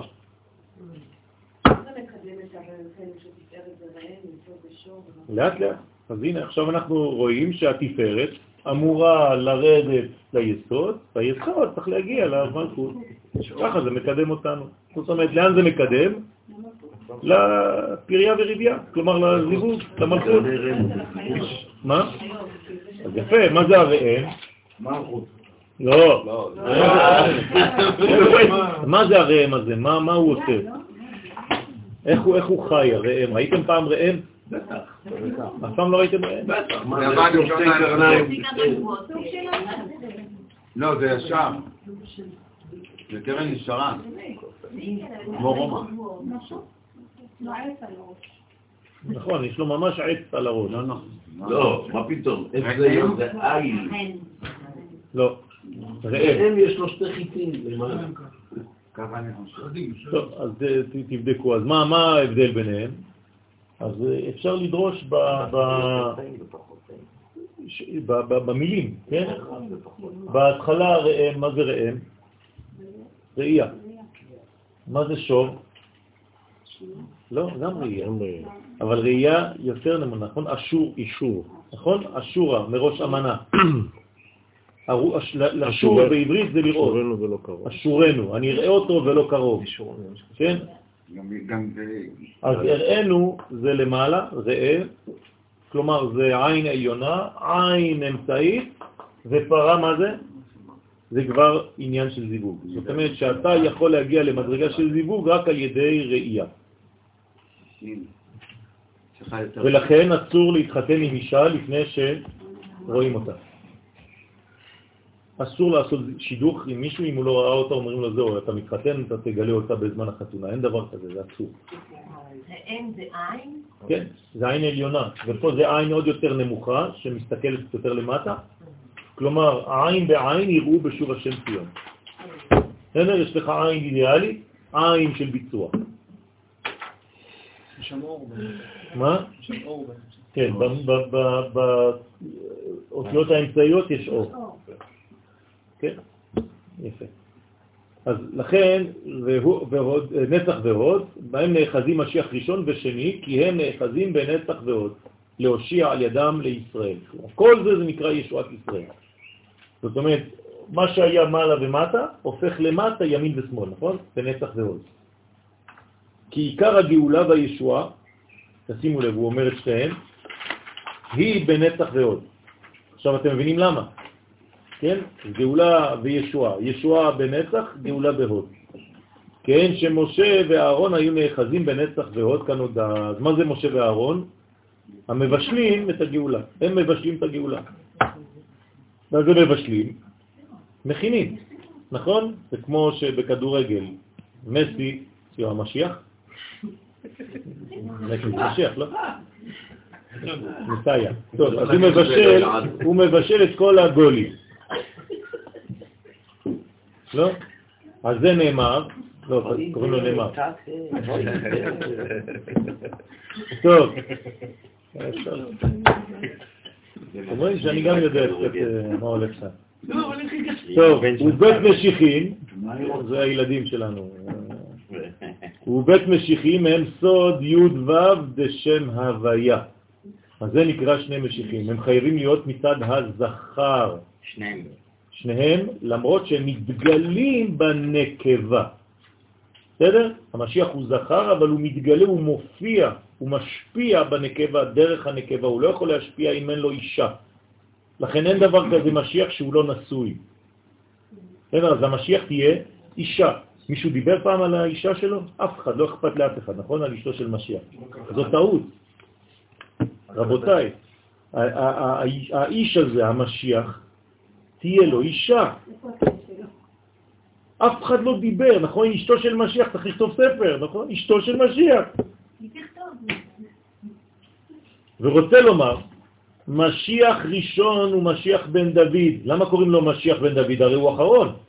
אבל הוא היה הרעיון הראשון, נכון? אז הוא נקרא ראשון. שהוא הראשון במעלה, ששורשו מן היסוד העליון שבשליש העליון של תפארת. אתם זוכרים פה? כן. אוקיי. המשמש עם לאה, נכון? מאחורי זה אירנפיל. והוא סוד י' בשם הוויה. אז המשיח הראשון נקרא י' עליונה. ומשיח שני, שזה משיח בן יוסף, זה, זה הביצוע, אז הוא כבר ו', הוא ביסוד התחתון, וזה אירנפין, המשמש עם רחל, הוא הביצוע, הוא המימוש של הדברים, לכן היא נקראת עקרת הבית. זאת אומרת שיש בעצם למשיח אישה והיא נקראת רחל. ולאה. מה? בגלל שמה שמעניין אותנו זה גילוי, ולא מה שבסתר. הרי לאה היא בסתר, זה לא מה שמעניין אותנו. אבל זה מתגלים. אז לכן הוא שאל למה רחל, כתוב שהיא, שהוא אהב את רחל מלאה. אז לא כתוב יותר מלאה. כלומר, הוא אהב את רחל בגלל שהייתה מלאה. עכשיו, בתרגום כולם מבינים אותו דבר, שמסכנה עליה שנואה, כן? אבל זה לא זה, היא שנואה, מה זה שנואה? אני שונא כשהדברים לא מתגלים, זה מה ששונאים. וכשהדברים מתגלים אני אוהב. במילים אחרות, תפסיק לחרטט רק באוויר ותגלה, תעשה. את זה צריך לעשות. כלומר, זה חינוך להפסיק להיות רק ברעיונות ולהתחיל לממש. למעשה, היא נקראת הפתח של הגילוי. היא השורש, ורחל היא הביצוע. אפשר לחשוב באותו רעיון, אם אפשר בכלל לחשוב בדבר כזה, שרחל הייתה בתוך, אה, שרחל הייתה בתוך לאה? רחל היא החלק התחתון של לאה. אמרנו כבר מיליון פעם שרחל ולאה זה שתי קומות של מלכות אחת. אה, זה אותו? זה לאה וזה רחל. זהו, זה מלכות אחת. כשאתה מתחתן עם אשתך, זה שתיים. יש לך? שתיים בתוך האישה הזאת. ייתן לך אלוהים את האישה הבאה אל ביתך כרחל ולאה, ושם יש טעות. אשר בנו, שתיהם כתוב. הם. כן? למה לא שתיהן? הם. לא מדבר עליהן. אשר בנו זה, הזכרים שבונים, שתיהם, כן? אבל היה צריך להגיד שניהם. החלק הזכרי שלהם. אז יש שם סוד גדול מאוד. כן, שאלתי, אף פעם לא קיבלתי תשובה מאף אחד. מה זה שתיהם? רואה, יודעת לדבר עברית. החלקים המשפיעים שלהם. אז יש זכר ונקבה בתוך הזה. זאת אומרת, שתיהן ושניהם. והחיבור ביניהם זה בעצם רחל ולאה. כלומר, הדברים גנוזים שם ואתה רואה רק את הנוקבות. מדברים על הייחודים. בדיוק. והוא סוד ו' דשם הוויה. בסדר? אז זה הו'. היינו בי' למעלה ופה בו'. אז משיח בן יוסף, ו'. משיח בן דוד, י'. רעיון וגילוי. בית ראשון ובית שני. אותו דבר. אז מה זה בית שלישי? יפה, שילוב. מה היה בבית הראשון? מי, מי היה דומיננטי, הכלל או הפרט בישראל? הכלל. לא היה אבל פרט, זאת הבעיה. האנשים באופן פרטי, לא הייתה להם מציאות בבית ראשון. בית שני, בדיוק הפוך, רק לפרט, שכחו את הכלל. בית שלישי, כלל ופרט. כלל ופרט. בסדר? זה, זה החיבור. ולכן זה בית ראשון לבד וזה בית שני, שם סוד ה' ה' זה שם הוויה, שני הבתים. אז מה זה בית שלישי? אם כבר השתמשנו כבר בשתי הה', לא נשאר כלום. זה י' כו' כ'. הכל. חיבור של הכל. והיינו לאה היא ה' ראשונה ורחל ה' אחרונה. ושכינתה נת לה פורפירה. פורפירה זה סביבון. פורפירה. לא, סתם. ושכינתה, כן, נת לה פורפירה מאשה סומקה. מה זה פורפירה? מה זה פורפירה? מה זה פורפיר? אה? זה צבע אדום. זה כמו אבן אדומה, נכון? זה ארגמן. חומר כזה. אז בואו נראה. אז שכינתה נטלה פורפירה מאשה סומקה, והשכינה תתלבש בלבוש מאש אדומה. זה ארגמן. נכון. משורש הגבורות. פוכטר. פרפל באנגלית. לא, לא, סגול. טוב. לא עלה. זה ארגמן בעברית. אז פורפרה. אדום כהה, זה כמו בורדו כזה. כן.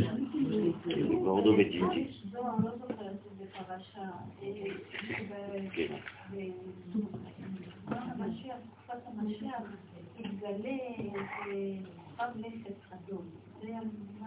אה, לא, הוא לא, לא מדבר על זה. כל מה שכתוב בזוהר זה רמזים, זה לא בפשט. זאת אומרת שצריך להבין שהוא מדבר על, על כוכב שהוא מגלה מלכות, זה מה שנקרא אדום. אדום זה המלכות, כמו הפרה האדומה, שזה תיקון הכל. אז גם אם כתוב שיתגלה כוכב כזה, זה לא אומר שאנחנו נראה בשמיים משהו. כן, אז זה לא, זה לא ממש, הזוהר זה הכל קודים. בסדר? לא לחפש דברים בשמיים, שיכול להיות שיש גילויים לדבר הזה, אבל אני לא יודע. גם פרעה אומר אותו דבר. נכון, ראו כי ראה נגד פניכם, ראה כוכב אדום, שזה בעצם מר, מאדים. נכון, זה אומר שזה בעצם זמן של מלחמות. בסדר? לשון מחציין. אז מח זה מלחמה. טוב, אז לכן משורש הגבורות שבאימה להינקה מכל צרנו. מה, מה זה אומר? אותו עניין שאת מזכירה בזוהר, זה אומר שבעצם תהיה מלחמה נגד אומות העולם, נגד כל מי שעשה רע לעם ישראל. שמנע בעצם את מה? את גילוי המלכות. נכון? הרי מה עשו, אה, מה עשו כל הנאצים יימח שמם וזכרם? זה רק מנעו את מה? מעם ישראל מלחזור לארצו. אני חושב שהם זרזו. כן? אז מה, מה קורה? מי שממשיך את העבודה הזאת היום, מה הוא עושה? אתם מבינים מה קורה? הוא שותף לדבר הזה, חז ושלום. זה, זה צריך להיזהר מאוד, מאוד מאוד, מיהודי שחי בחו"ל. ולכן צריך אה, ממש לזרז את העניין הזה. זה הדבר הכי חשוב שצריך לעשות היום, דרך אגב. זאת המצווה הכי חשובה. כל מה שאנחנו אומרים פה, זה- זה כל. הכל רעיונות, נכון? אבל איך אתה מממש את זה? מזה שאתה מעלה יהודי לארץ ישראל, פשוט מאוד. זה כל הוויכוח שיש, זה כל הוויכוח שיש בין תלמוד לתלמוד אה, לתניא ירושלמי, שכל אחד אומר איפה מרכז התורה, ואיפה בכלל צריך להיות קיום נכון, תורה, נכון. ואז זה הפירוש של כל דבר ודבר בהתאם לאותה גישה. נכון. לכן זה הגבורות של אימא. עכשיו, זאת אומרת שהקדוש ברוך הוא נלחם באויבים שלנו מהגבורות של אימא. אז זה נקרא, נרמז במילת פורפירה, בית פעמים פר. פר פר. נכון? מה זה פרפר? פורפירה זה פרפר, זאת אומרת פעמיים דינים, שהם מנצפח כפולים, שמורים על גבורות קשות. כלומר, כבר מנצפח זה כבר אותיות כפולות. אז אם יש לך פעמיים פר, זאת אומרת שכבר מפרפר. וואלה. אתה הרסת אותו כבר. והתקבעת בה ונ- ונצטבעת בזה הלבוש, כן? כלומר הוא מקבל צבע, מקבל צבע, נצטבע, כן, בזה הלבוש דהיינו שנעשית בבחינת גבורות. הבינה. כן. זה, זה בעצם, או שזה בא מכיוון של טוב, ואז זה בעצם גבורות טובות, ואם זה בא מכיוון של רע, זה חז ושלום הופך להיות פחד. יש לנו פחדים כל אחד פה? יש פחדים, נכון? לכל אחד יש פחדים? מה כתוב? כל העולם כולו, גשר צר מאוד, והעיקר, לא לפחד כלל. לא נכון, להתפחד כלל. פשוט מאוד, כל אחד רק זוכר את השיר ולא זוכר את מה שכתוב באמת. לא כתוב לפחד כלל, אלא להתפחד, כלומר, להביא על עצמו פחדים. ברבי נחמן מברסלב, הוא אומר, כל העולם כולו גשר צר מאור, והעיקר לא להתפחד, כן, ולא לפחד. לא, זה לא, זה, צריך לדעת מה זה להתפחד ומה זה לפחד. אז מה זה להתפחד? להתפעל. נכון מה זה להתפעל? כל הזמן אתה בעצם בונה לעצמך פחדים. אתה מתפחד בעצמך, וזה איסור. ב- איך אני יכול להתפחד? אני לא מבין.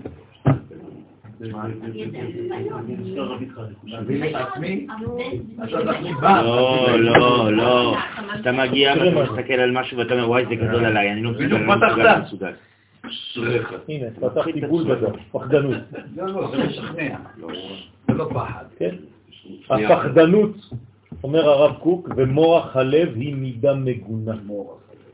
כן? מורח הלב, כל מי שפוחד זה מידה מגונה. והיא הסיג הנמצא במידת יראת השם. כלומר, זה על חשבון יראת השם. כלומר, כל פחד שיש לנו זה בגלל שאנחנו לא יראים את השם באותה מידה.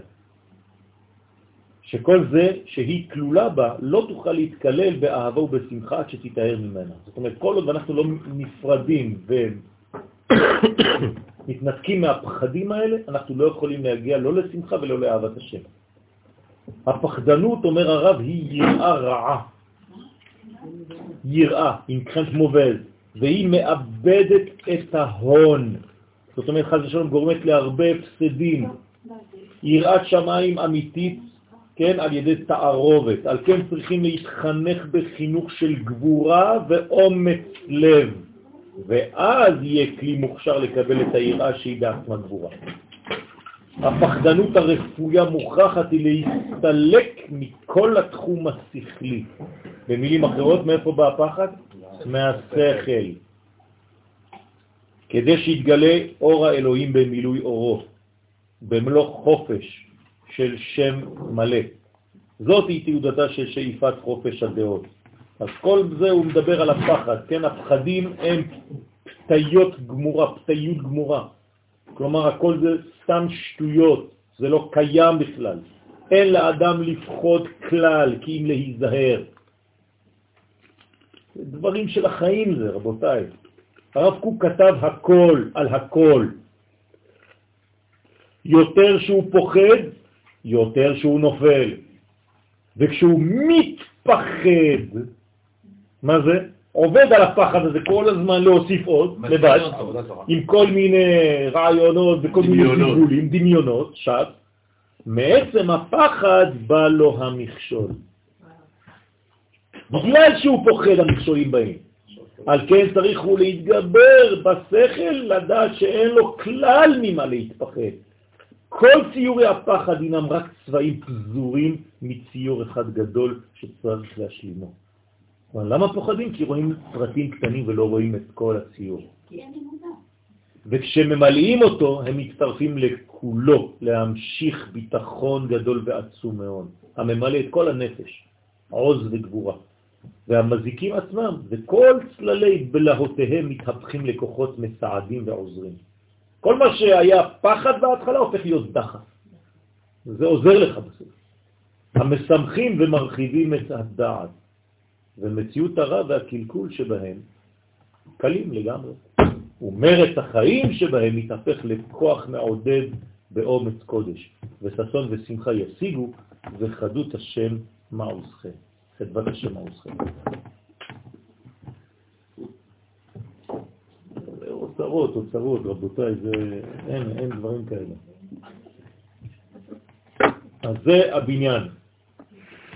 ושכינתה, נטלה פורפירה, אני חוזר על העניין הזה, מאש הסומקה, והשכינה תתלבש בלבוש מאש אדומה משורש הגבורות שבאימא, להינקל מכל צרנו. והתבעד בה ונצבעת בזה הלבוש דהיינו שנעשית בחינת גבורות, גבורות ולא פחד. כלומר, הופכים את הפחד לאומץ. מה קורה בדור שלנו? הפכנו את הפחד של השואה לאומץ של חיילים. זה תיקון גדול, רבותיי, שחזרתנו לארצנו. כלומר, אני יכול לראות את הפנים של הגאולה על ידי מי? חיילי צה"ל. זה הפנים של הגאולה, זה האומץ שיש לנו היום. אפשר להגדיר את זה כחסד שבגבורו? זה, זה, זה, בוודאי. והיא קריית סומקה, ואז היא נקראת אדומה. בסוד פרה אדומה תמימה. כלומר, זה שלמות.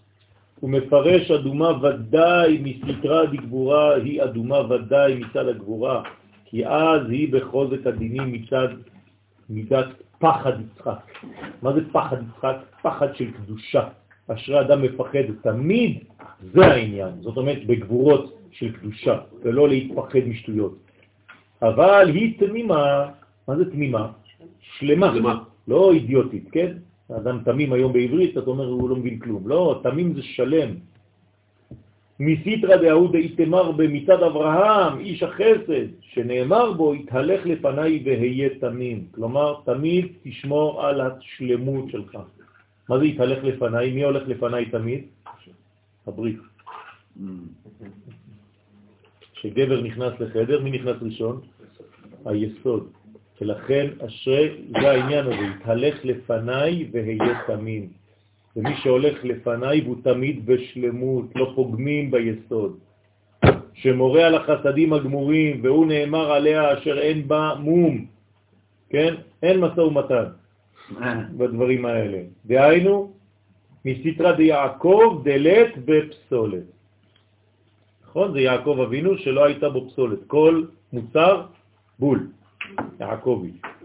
מצד יעקב, שאין בו פסולת של אחיזת החיצונים, הגורמים מום ופגם למעלה. והתמרבה, אז נאמר בו, שנאמר בו ויעקב איש תם, כלומר כל זרע נולד בן. אף פעם הוא לא הוציא זרע שלא היה ממנו משהו. זה יעקב אבינו. והיינו יעקב דלעילה, אז זה נקרא יעקב העליון. יעקב שלמעלה, שהוא בתפארת דאצילות. כלומר בעולם הגדול ביותר, הגבוה ביותר. ובדיוקנה יעקב דילתתא, ולמטה היה איש שקראו לו יעקב. זאת אומרת, היעקב שראינו ברחוב, הוא היה בעצם דמות, השתקפות של יעקב האידיאלי העליון הזה. ירושלים של מעלה, ירושלים של מטה. אתם זוכרים? ובצורתו היה יעקב שלמטה. דרך אגב, גם אנחנו כאלה. כל אחד מאיתנו יש לו את המודל האמיתי, שם למעלה. מה זה למעלה? באידיאל אין למעלה ולמטה, כן? ואני צריך להיות שווה למודל. איפה נמצא המודל? תמיד, יש שם, נכנסתם פעם לחדר של באטמן? יש לו את כל החלונות עם כל הלבושים, כל המודלים הראשונים שלו. אז ככה, הקדוש ברוך הוא יש לו חדר עם כל המודלים שלנו. כל אחד עם השטנץ שלו והכל. שם זה המודל. הם המקור שלנו. זה המקור שלנו. ופה אנחנו צריכים כל הזמן לדעת איך אני שמה, כדי לחיות פה לפי מה שאני שם.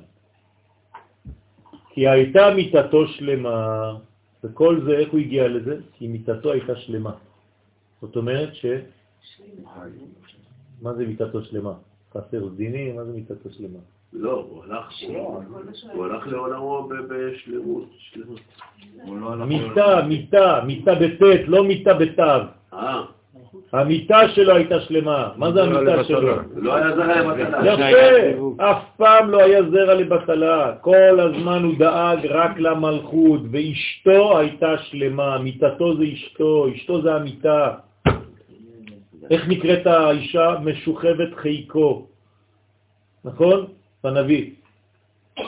מה זה משוכבת חיקו? זו שישנה לידו. זאת אומרת שהיא בעצם הבניין, ולכן הוא דואג כל הזמן שהיא תהיה שלמה, מיטתו שלמה, בלי פגם ומום. זאת אומרת, הוא ראה אותה בשלמות. מתי היא יפה? רק שהיא שלמה, נכון? כולך יפה רעייתי, ומום אין בך. אז איתי מלבנון תבואי, תשורי מראש המנה. מראש סניר וחרמון, ממעונות אריות מהררי נמרים, ליבבתיני אחותי חלה, באחת מעינייך, באחת ענק מצוורנייך, וכו' וכו'. כי הייתה מיטתו שלמה בלי פגם ומום. אתה יכול להפוך את השיעור גם לריקוד. זה ריקוד, זה אותו דבר. הנה, הוא הופך את זה ביום שישי בבוקר לריקוד. כן, יש לו... אומנותית וחופשית. יש לו ריקוד ביום שישי, כל יום שישי הוא נותן שיעור בריקוד מיוחד. אבישי. כן, בבית הפסנתר. מי ידע זה? אני, הנה, אני אומר לכם, אני אעשה לו פרסומת. יש לו קבוצה של 15 איש. מה זה רקוד? אני רוקד עם ילדים ביום שישי. בבית ספר. ולכן היה מרכבה לתפארת של מעלה. מה זה מרכבה? שהתפארת רכבה עליו פה למטה, היה מתגלה דרכה. אנחנו עוברים לשלב הבא. אנחנו מתקדמים, ברוך השם. אנחנו עוברים לשלב, אמרנו שלאה במודל למעלה. כן. רחל זה ההתגלות, נכון. נכון. עכשיו, התכנון של יעקב, תמיד אנחנו אמרנו שמה שהכי למעלה מתגלה בסוף. נכון. התכנון של יעקב, אה, להתחתן קודם כל עם רחל, לאה. נכון. וזה שרחל נתנה ללאה להיות ראשונה. לא עשה את הסדר של הדברים? זה לא שרחל נתנה לליה להיות ראשונה. זה פשוט מאוד שאבא של לאה ורחל נתן את לאה ראשונה ליעקב. זאת אומרת שבעצם... לא היה לו תוכנית בכלל. בסדר? הוא לא, הוא לא ידע בכלל, לא- כלום. הוא רצה את רחל. אבל מה אומרת לו התורה? אם אתה רוצה את רחל, אתה חייב קודם כל לקחת את לאה. במילים אחרות, אתה לא יכול להגיע למימוש משהו אם אין לך תוכנית מקורית. אבל, אבל אמרנו ש... אה, כן, אבל החתונה היא הגילוי, פה זה, זה הנקודת גילוי. נכון, אבל... אז הנקודת גילוי הייתה אמורה להיות קודם כל רחל ובסוף לא. לא. אבל אנחנו תמיד אומרים שהכי גבוה מתגלה בסוף, בסוף, בסוף. אבל אם אין לך את הגבוה הזה בכלל, בדיוק. אתה חייב להיפגש עם לאה. אז הוא התחתן איתה כי הוא לא הכיר אותה, כי הוא לא הכיר את הרעיון הראשוני. יפה, הוא צריך להבין את הרעיון כדי לממש אותו. אז הזיווג עם לאה זה היה רק פגישה עם הרעיון. הבנתי. מי הדגיש אותו עם זה? רחל. לבן, למה אבל? כי הוא הלבנון, איתי מלבנון קלה. וגם אמרנו שזו אותה אחת. אז הוא קודם כל היה צריך לראות את החלק הפנימי שלה, אחרי את החיצוני. בסדר, אז רימה אותו, צריך לדעת מה זה אומר. הוא לא רצה לתת לו בסוף את רחל. זה הר- הרמאות. כלומר, שאתה נשאר נשאיר אותו בפוטנציאל בלי- רק באידאל, זה הרמאות. בסדר? הרמאות זה להראות לך פוטנציאל ולהישאר בו, כמו שעשו המרגלים. זה כמו שרצה לעשות קורה. איך למדתי תורה כל זה הזמן? נשמע שכל כך נהניתי שלו. הפוך. מה? ברוך השם. ומה שכתב, אשר לא עלה עליה עול. על מי? על הפרה, נכון? כפרה. כן, על זה אומרים כפרה, כן? זאת אומרת, אשר לא עלה עליה עול. דהיינו, משעבודה דגלותה, ברוך שקיבלנו. אתם רואים, הנה הזוהר אומרת בדיוק את כל מה שאמרנו קודם, על שעבוד גל- גלויות. זה, זה העניין פה. זה הגולגותה. זאת אומרת שמה שאומר כאן, שלא עלה עליה על השכינה עול משעבוד הגלות, דהיינו מאחיזת החיצונים. זאת אומרת שהיהדות באותה תקופה חייבת להיות בארץ ישראל, עם חופשי בארצנו. כי על המלכות דאצילות נאמר, וכבודי לאחר לא אתן. אתה לא יכול לתת את הכבוד הזה למישהו אחר, לאומה אחרת, חס ושלום. איך אתה מגלה את המלכות באומה אחרת? אלא אם כן זו תורה פרטית מאוד, שאתה פשוט רק לומד תורה בשביל שיהיה לך עולם הבא. זה לא, לא, לא היה סיפור בכלל, זה לא בשביל זה שבאנו לפה. אנחנו באנו ארצה לבנות ולהיבנות, אבל ב, ב, זה ממש, הם אמרו דברים בצורה של, של, של נבואה. כמובן שהם כיוונו באופן חיצוני, אבל היה לזה שורש פנימי. בגין דאי היא שכינתה עילאה התקריאת לפי שהיא נקראת שכינה עליונה כלפי המלכות דבריאה. אז יש מלכות דאצילות, נכון? כלפי מלכות דבריאה היא עליונה. כי מלכות דבריאה הוא עולם תחתון יותר, נכון? מה זה בריאה? זה כבר בחוץ, ברא. אז זה כבר יצא. אז לפני שהוא יצא הוא צריך להיות בפנים. אז מלכות דאצילות שהיא אצלו, אציל, יוצא ברא, החוץ. גם זה, זה, זה כאילו מעציל. נכון. כאין הבינה שאין בה אחיזת החיצונים. עכשיו הבינה היא פה, נכון? אמרנו שמשיח בן דוד זה הרעיון. למה אין אחיזה פה בחיצונים, בחיצונים? לא יודע.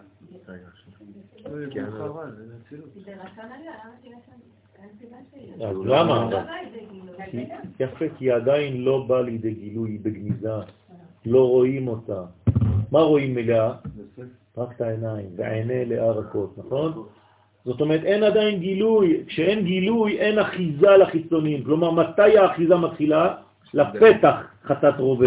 כשיש פתח למשהו, כשאתה מתחיל משהו. בדרך, בצאתכם ממצרים, אשר קרחה בדרך. זאת אומרת שכאן אין עדיין אחיזה, ולא עוד ולא רק מעלה זו יש בה, אלא דאי את קריאת שבת. הנה שבת. זאת המדרגה הנקראת שבת. אמרתי לכם, יש יום השביעי ויש שבת. שבת זה כבר שמונה. ופה אנחנו במדרגה שמינית. נכון? ליד זה שמונה?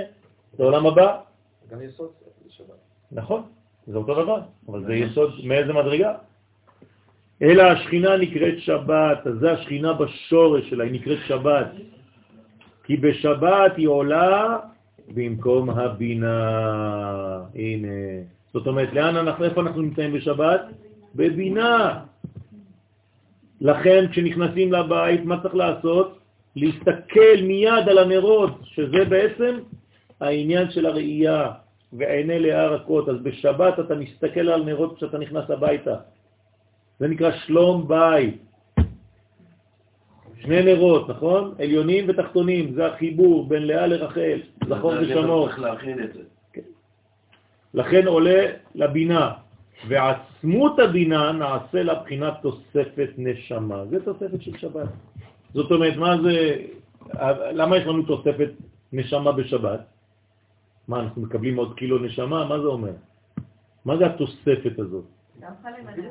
זה אותו, אותה נשמה, זה, זה רק המשכיות, זה כמו הקרניים שאמרתי מקודם, זאת אומרת משהו שאנחנו יכולים לממש יותר ממה שבדרך כלל אני מסוגל לממש. בסדר? ואי היא אסור במלאכה, ולכן אסור שבת במלאכה. למה? זה צריך להיות ההפך. שמה? שאפשר לגלות. כן. נכון, אז זה לא העניין. בשבת אתה צריך בעצם לעסוק במה? ברעיונות. בשבת עוסקים ברעיון, במוצאי שבת אני מתחיל ליישם את מה שבניתי בשבת. כלומר, אתה צריך להיות פנוי להקשיב למה שקורה במודל העליון. אמרתי לכם מקודם, לכל אחד יש מודל, בשבת אתה צריך להיפגש איתו. כל שבת יש לך פגישה עם מי? עם עצמך. יפה. ומי שלא נפגש עם עצמו בשבת, נשאר אותו דבר בשבוע. יש לו בעיה, כי הוא לא יודע בדיוק כבר איפה המודל שלו, ואז כל שבוע ושבוע הוא מתרחק מהמודל, מגיע בסוף השנה, הוא בכלל לא דומה למה שהוא באמת. אז אומרים לו הקדוש ברוך הוא, כן, איפה אתה ואיפה המודל? תראה איזה פער יש. גהנום, מה זה גהנום? פער, נכון? גיא בין הינום. בין המודל לבין הביצוע. לאן ברחת? אתה בכלל לא דומה, התרחקת. זה כמו אדם שיורה בחושך, נכון? יריתם פעם אה, ירי לילה? בהתחלה האינסטינקט שלך ירה טוב, אחרי זה אתה מתחיל לחשוב. ומה אתה עושה? אתה כבר יורה כמעט על המדריך. למה? כי אתה הכנסת מחשבה. האינסטינקט שלך, הכדור הראשון היה הכי טוב בלילה, תמיד. אחרי זה אתה מתחיל לחשוב, כי אתה רואה את האש, כי זה כדורים, זה עושה לך אורות, אתה הולך לפי האור, אתה, אתה, אתה, אתה, אתה, אתה, אתה, לא, אה, לא, לא, תפסיק, איפה אתה כבר? הלכתם פעם למטווח ירי? כן, כל הקירות מלאות בכדורים. זה שם ריבונו של עולם, מה הם עשו פה? כן, אומר לך, אתה יורה על המספר 6, על המטרה. אתה מסתכל על הקירות, אומר, איפה היה השש פה? מה זה, מה אנשים פה עשו? אתה רואה כאלה קווים בקיר של כדורים שהלכו. פחד אימים. או שההוא מסתובב עם הנשק, אומר לו, למה אני צריך לעשות? אז זה בדיוק אותו עניין. צריך לדעת איפה, וזה נקרא שבת, זה המודל העליון. לכן הוא אסור במלאכה. למה? כי זה חירות. בחירות אין מלאכה. אתה מלאך. זה עולם החירות, נכון? וזה נקרא גאולה, אמרנו, שאנחנו בעצם לא בשעבוד מלכויות. כלומר, אתה חייב להיות אדם חירותי, להיות חופשי, להיות פנוי. אם אין לך חופש, אז אתה עבד. לכן אין מלאכה. למה? בגין דהתקראת חירות, לפי שהיא נקראת חירות כאין הבינה. הבינה זה עולם החירות. אז בשבת לא עושים מלאכה, לא בגלל שזה אסור, אלא בגלל שאתה חופשי, יא טמבל. אנשים אומרים, אוי, אסור, אסור, הכל אסור. אתה לא מבין כלום, נותנים לך חופש הכי גדול. כל זה היה מאמר אחד. היום כבר למדנו שנתיים, בשעתיים. להבין את מאמר הבא, בעזרת השם. נקדים מה שמבואר לאל, כי פרה אדומה היא במלכות דקדושה. כל פעם שאתם שומעים פרה אדומה זה מלכות דקדושה. ובעץ חיים, שער קליפת נוגה, מבואר שהיא בנוקבה דקליפת נוגה. אז אומר האריזה על כאילו משהו סותר. הרי אמרנו שפרה אדומה היא בקדושה, היא מלכות דקדושה. ופה, כלומר בעץ חיים של האריזל, בשער קליפת נוגה, הוא אומר שהפרה האדומה היא בנוקבה של קליפת נוגה. אז אני שואל אתכם שאלה פשוטה, איך יכולה להיות מלכות דקדושה, ופה אתם אומרים לי שהיא מלכות של קליפת נוגה. תשובה? יפה, קליפת נוגה זה כל החיים שלנו. אנחנו, כל החיים שלנו בקליפת נוגה. מה זה הקליפה הזאת? ממה היא בנויה? גם וגם. אז במה זה תלוי? בך. לאן אתה לוקח את החצי? או שאתה מביא את החצי הרע לטוב, או שאתה מביא את החצי הטוב לרע. למשל קורח.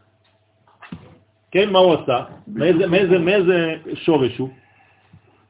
קורח, הפרשה שלנו. מאיזה שורש הוא? שורש טוב. מה? שורש לוין. שורש של הבל. הבל. קורח, של הישיבה. הבל, נתן חלק למשה, חלק לקורח.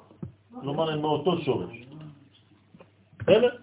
הבעיה זה שמשה לקח את הטוב שלו, של הבל, וקורח מתנתק ממשה. כל עוד הוא קשור למשה זה בסדר, אבל ברגע שהוא לקח לעצמו, אז הוא בעצם הלך ותרגם את ה... איזה מדרגה זאת? בינה, נכון? איך קוראים לה? כמה שערים יש לה? חמישים, נכון? זה נון שער בינה? אז הנה, נון. כמה זה קורח בגמטריה? 200, 308, נכון? אם אני מוסיף לנון, זה משיח. כלומר, הוא איבד רק את הנון שלו. רק. והוא הפך להיות קורח, הוא עשה קורחה, קרחת. אם הוא היה שומר על הנון, מה הוא יכול להיות? משיח, הוא משיח, הוא פוטנציאל משיח. אבל זה חייב להיות חבור, מחובר למשה. אם הוא מתנתק ממשה, הוא הולך לאיבוד. לכן, איפה נמצאת הנון? במשה. נבו. נון בו. נון בו. סליחה. בסדר? זה העניין של משה. זה הנביא. הוא חיפש רע אז הוא לקח את זה אצ- אצלו. אז הבניין נמצא כאן, כל הבניין הזה נמצא כאן. בסדר? אז יש הרבה הרבה סודות בפרשה, אני לא רוצה להיכנס לכל העניינים, אבל הכל בנוי שם. זה אותו דבר. אז מה זה קליפת נוגה? תלוי איפה אתה לוקח את החצי. וזה לשונו, וקליפת נוגה שכנגד האצילות היא אלוהים קדושים, קורסיה דשביבין. זה מה שאומר. ומזעירנפין דבריאה ולמטה הם טוב ורע. תשימו לב, טוב ורע. וזה סוד פרה אדומה, מהבן היטב מאוד. זה אריזה על כל זה. כי בזה לא יכול משה ושלמה לעמוד על ביאוריה. מה הקשר הפרה. לשלמה עכשיו? של הפרה. אה? הוא אמר הכל אני יודע חוץ מאת ה- יפה, סוד הפרה. נכון. עכשיו מה אנחנו הולכים לקרוא השבת בהפטרה? אה? על מה? יפה. זאת אומרת שאנחנו בעצם כל הזמן באותו סיפור, רק בשחקנים אחרים. תמיד אותם סיפורים חוזרים, רבותיי. כמו יהושע כן, והמרגלים. כשהייתי קטן היה שיר. רבותיי, ההיסטוריה חוזרת, נכון? זאת אומרת שזה תמיד אותו סיפור, ואנחנו אפילו בחיים הפרטיים שלנו עוברים את אותן חוויות אז כל התנ"ך בעצם זה סיפור אחד, של איש אחד. של איש אחד שהוא אדם, נכון, שמתפתח לאט לאט עד שהוא הופך להיות משיח בעצמו. רק בוורסיות אחרות. נכון. אינסופיות. בסדר? תורה, אה? לכן, זה חינוך אחד שלם. אז זה נקרא משה ושלמה. שלמה שאמר, אמרתי איך כמה, והיא רחוקה. מה זה רחוקה ממני? על הפרה האדומה מה זה, למה רחוקה ממני? לא הבין את הסוד. זה ברור. אמרתי איך כמה, איפה זה החוכמה? זה. חוכמה זה פה, נכון? הוא באמת? ואיפה הוא? באיפה? במלכות. אז היא רחוקה ממני. זאת אומרת, כמה היא רחוקה ממנו? שמונה מדרגות. זה נקרא מן העולם ועד העולם. זאת אומרת ששלמה המלך ראה, אבל הוא, זה לא שהיא רחוקה כי אני לא יכול לתפוס, היא פשוט במרחק של שמונה מדרגות מן העולם ועד העולם. איך זה הטוב ורע ביחד? זה נקרא איך הטוב והרע משמשים בערבוביה, אור וחושך. איך אתה יכול בעולם הזה להגיד שהקדוש ברוך הוא נמצא גם בטוב וגם ברע? הרי אם לא, אתה עובד עבודה זרה. הקדוש ברוך הוא נמצא בהכל. אז איך? היא מטהרת את הטמא ומטמאה את הטהור. נכון ככה היא עובדת הפרה? הפרה האדומה. מפה נולד המילה פרדוקס. היא מטמאת הטהור? לא, היא מטמאת את לא, המטהר. מי שמתעסק מטמאה באפר. שלה, היא מטהר, מט- לא. מטמאה את כן. הטהור. היא הופכת אותו לטמא. הטהור נהיה טמא. זה חדש לך. אז הנה, זה אחד מהפרדוקס. הכהן כשהוא היה שופך את הפרה היה... אז- אז- מה, אז איך הוא יכול להתאר? מישהו אחר צריך לטהר אותו. נכון, אז צריך להיות פרדוקס. טוב, והיא פרה כי היא בנוקבה דנוגה, בסוד מנצפה.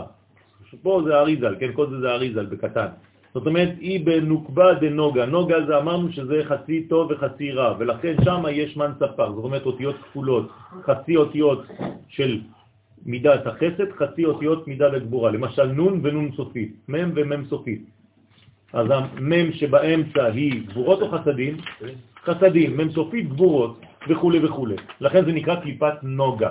אז כל האותיות האלה הכפולות באלף בזמן ספח זה, זה, לא, זה גם וגם, כי הרי זה מן ספח, אנחנו לקחנו גם את זה נוגה, כל זה זה נקרא נוגה. אז מה זה נוגה? זה בעצם אור וחושך ביחד. נכון? מה זה נוגה בעברית? אור, נכון? זו הערה. אבל הערה שאתה לא מבין אותה, היא הערה שהיא לא ממש, כן? כמו מסביב. לאיזה הילה כזאת. אתה לא רואה את המקום ונוגה לא האור, אתה- סביב, אתה- דרך אגב, ככה כתוב בפסוק, ונוגה לא סביב. אז לכן זה אור שלא אור. אתה לא יודע אם זה אור, אם זה לא אור. אז זה הב- הבלבול שיש לנו בעולם הזה. אמרתי לכם קודם שכל העולם שלנו נמצא בקליפת נוגה. אז זה נקרא אור עם חושך? נכון, אז אתה לא יודע בדיוק, כל רגע אתה צריך להחליט. אתה הנה, כל מי שפה החליט להגיע לשיעור, אתה נכון? רואה אור בלי מקור. מי שלא הגיע לשיעור החליט לא להגיע. זה, זה, זה, כל רגע אתה בקליפת נוגה, זאת אומרת אתה בוחר להביא או את הרע לטוב או את הטוב לרע. אבל גם מי שבשיעור כל רגע צריך... וגם כל רגע מי שבשיעור צריך להיות בשיעור כל רגע, וכו' וכו'. מה? זה? כן. עיין שם, וכתב הבעל זיכרון מנחם, ונראה לי מתוך דברי הרב ז"ל, כי שני בחינות, שתי בחינות הם בפרה האדומה. בחינה אחת קודם שהוציאה מתוך למח, מחוץ למחנה, ואז הן גבורות קדושות של המלכות הקדושה, כי עדיין אין השיגים שבה מתגלים, ובחינה שנייה, כשכבר הוציאה מחוץ למחנה. בהתפשטות אלו הגבורות מחוץ למחנה שכינה. אז התגלו השיגים אשר בהם, והיא סוד קליפת נוגה. זאת אומרת, יש לה זמן שהיא בפנים וזה לא מתגלה, יש זמן שהיא בחוץ וזה מתגלה. בסדר? אז מה זה אומר לגבינו? שאנחנו חיים כל הזמן בדבר הזה. כשזה? בפנים זה עדיין בקדושה, כשזה יוצא החוצה יש בזה סכנה. זה זה קשור לתצפיני או לא? מה? של- של שלושה חודשים, כן, נכון. תצפינהו שלושה ירחים. אז מה הדרגה יותר גבוהה את החיים? כאילו? עץ החיים זה המדרגה שהיא, אין, אין בה טוב ורע, אבל חייבים לרדת לטוב ורע, אבל בתנאי ש... לא לא, בסוף, בהתחלה. אם אדם הראשון היה אוכל מעץ החיים, היה מותר לו אחר כך לאכול מעץ הדעת טוב ורע, כי הוא כבר אכל מעץ החיים. ומה קורה כשהוא אוכל מעץ החיים? בחי לעולם. אבל ברגע שהוא הקדים אכילת טוב ורע לעץ החיים, אם עכשיו הוא יאכל מעץ החיים אחרי שהוא כבר אכל טוב ורע, מה יקרה? מה יקרה? אז נתקע. זה תיקון. אז הוא יישאר לנצח עכשיו בטוב ורע. לכן מה אומר לו הקדוש ברוך הוא מיד? מסלק אותו מגן עדן, שלא יאכל חס ושלום מעץ החיים, כי הוא ינציח את הטוב ואת הרע. הבנתם? זאת אומרת שמה אנחנו צריכים לעשות? קודם כל לטעום מעץ החיים. עכשיו, מה התיקון של זה? כבר אכלנו אותה, נכון? מזה נולד הביטוי. כן.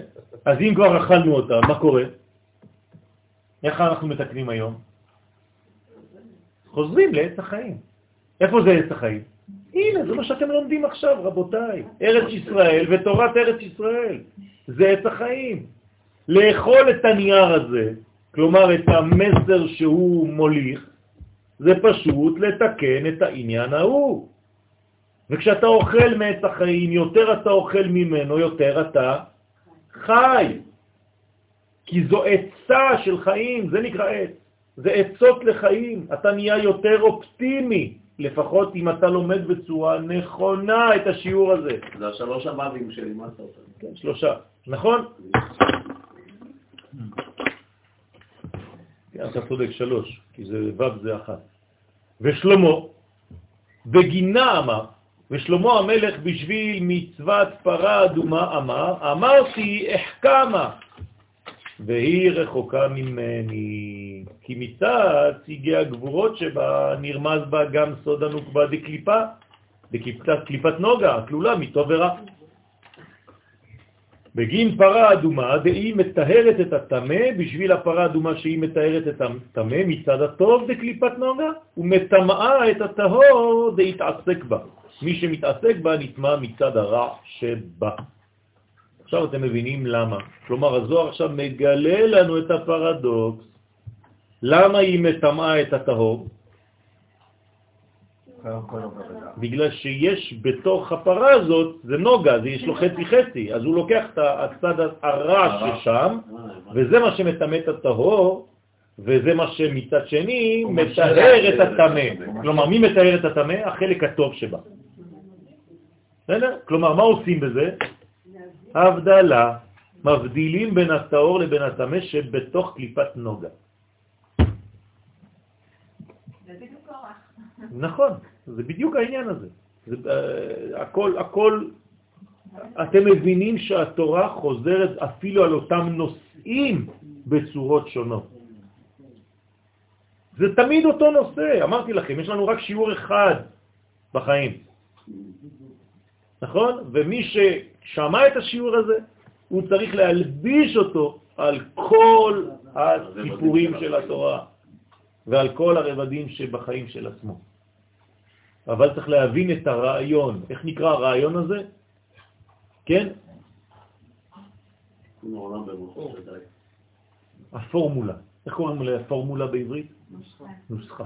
מי שמבין את הנוסחה, מה הוא עושה איתה? הוא משתמש בה בכל התחומים. יש רק נוסחה אחת. מה משנה מה- איזה משתנים אתה זה לא, לא אכפת לי איזה משתנים אתה מכניס בפנים, כי הנוסחה היא תמיד אותה נוסחה.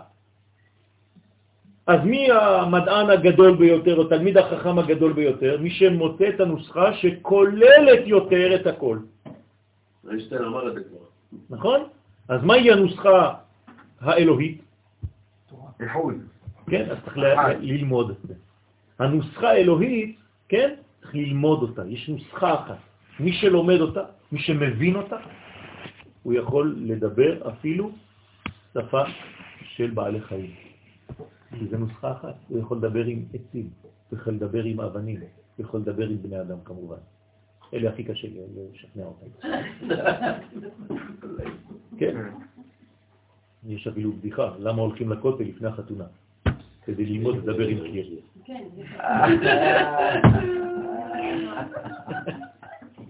בסדר? אז יש עניין, כן? זה הבניין. אם היה אוכל מעץ החיים לפני עץ, כן. אז הטוב ורע, הייתה בחירה חופשית? היה אפשרות של... הוא בחר, אז הוא בחר לאכול מעץ החיים, אז לא צריך כבר. זהו, הוא כבר בחיים. לא חופשית? כן, יותר, לא צריך. זהו, הוא בחר, נגמר, הוא נכנס לעולם של, של משיח. כלומר, המשיח היה בא, זה הוא בעצמו. האדם הראשון היה אמור להיות הוא בעצמו המשיח. הוא בעצמו משיח, אדם זה משיח. זה להתרגל לחיות. רק שהוא פספס את המשיחיות בזמנו. בכוונה. לא. אה? אז בסדר, אז חכמי הקבלה לא אומרים בכוונה. בסדר. לא חשוב עכשיו, אבל לא ניכנס לזה. אבל זה המשיח. הרי מה- מי זה משיח? זה אדם. אדם משופר. דמות 2015, כן. מודל חדש. זה אותו דבר. ורזה דמילה, אנחנו מסיימים, סוד הדבר נרמז במה שאמר איוב, מי ייתן טהור מתאמר. רוצה לומר, מי יכול לטהר את קליפת נוגה, שהיא קליפת מאה, שלפעמים את קליפת נוגה כמו בסוד תוספת שבת, שעולה יחד עם הקדושה. כלומר, מה אנחנו עושים בשבת בעצם? לוקחים את החצי הלא טוב ומביאים אותו לתחום של טוב ולכן בשבת הכל נמצא בטוב. שבת שלום.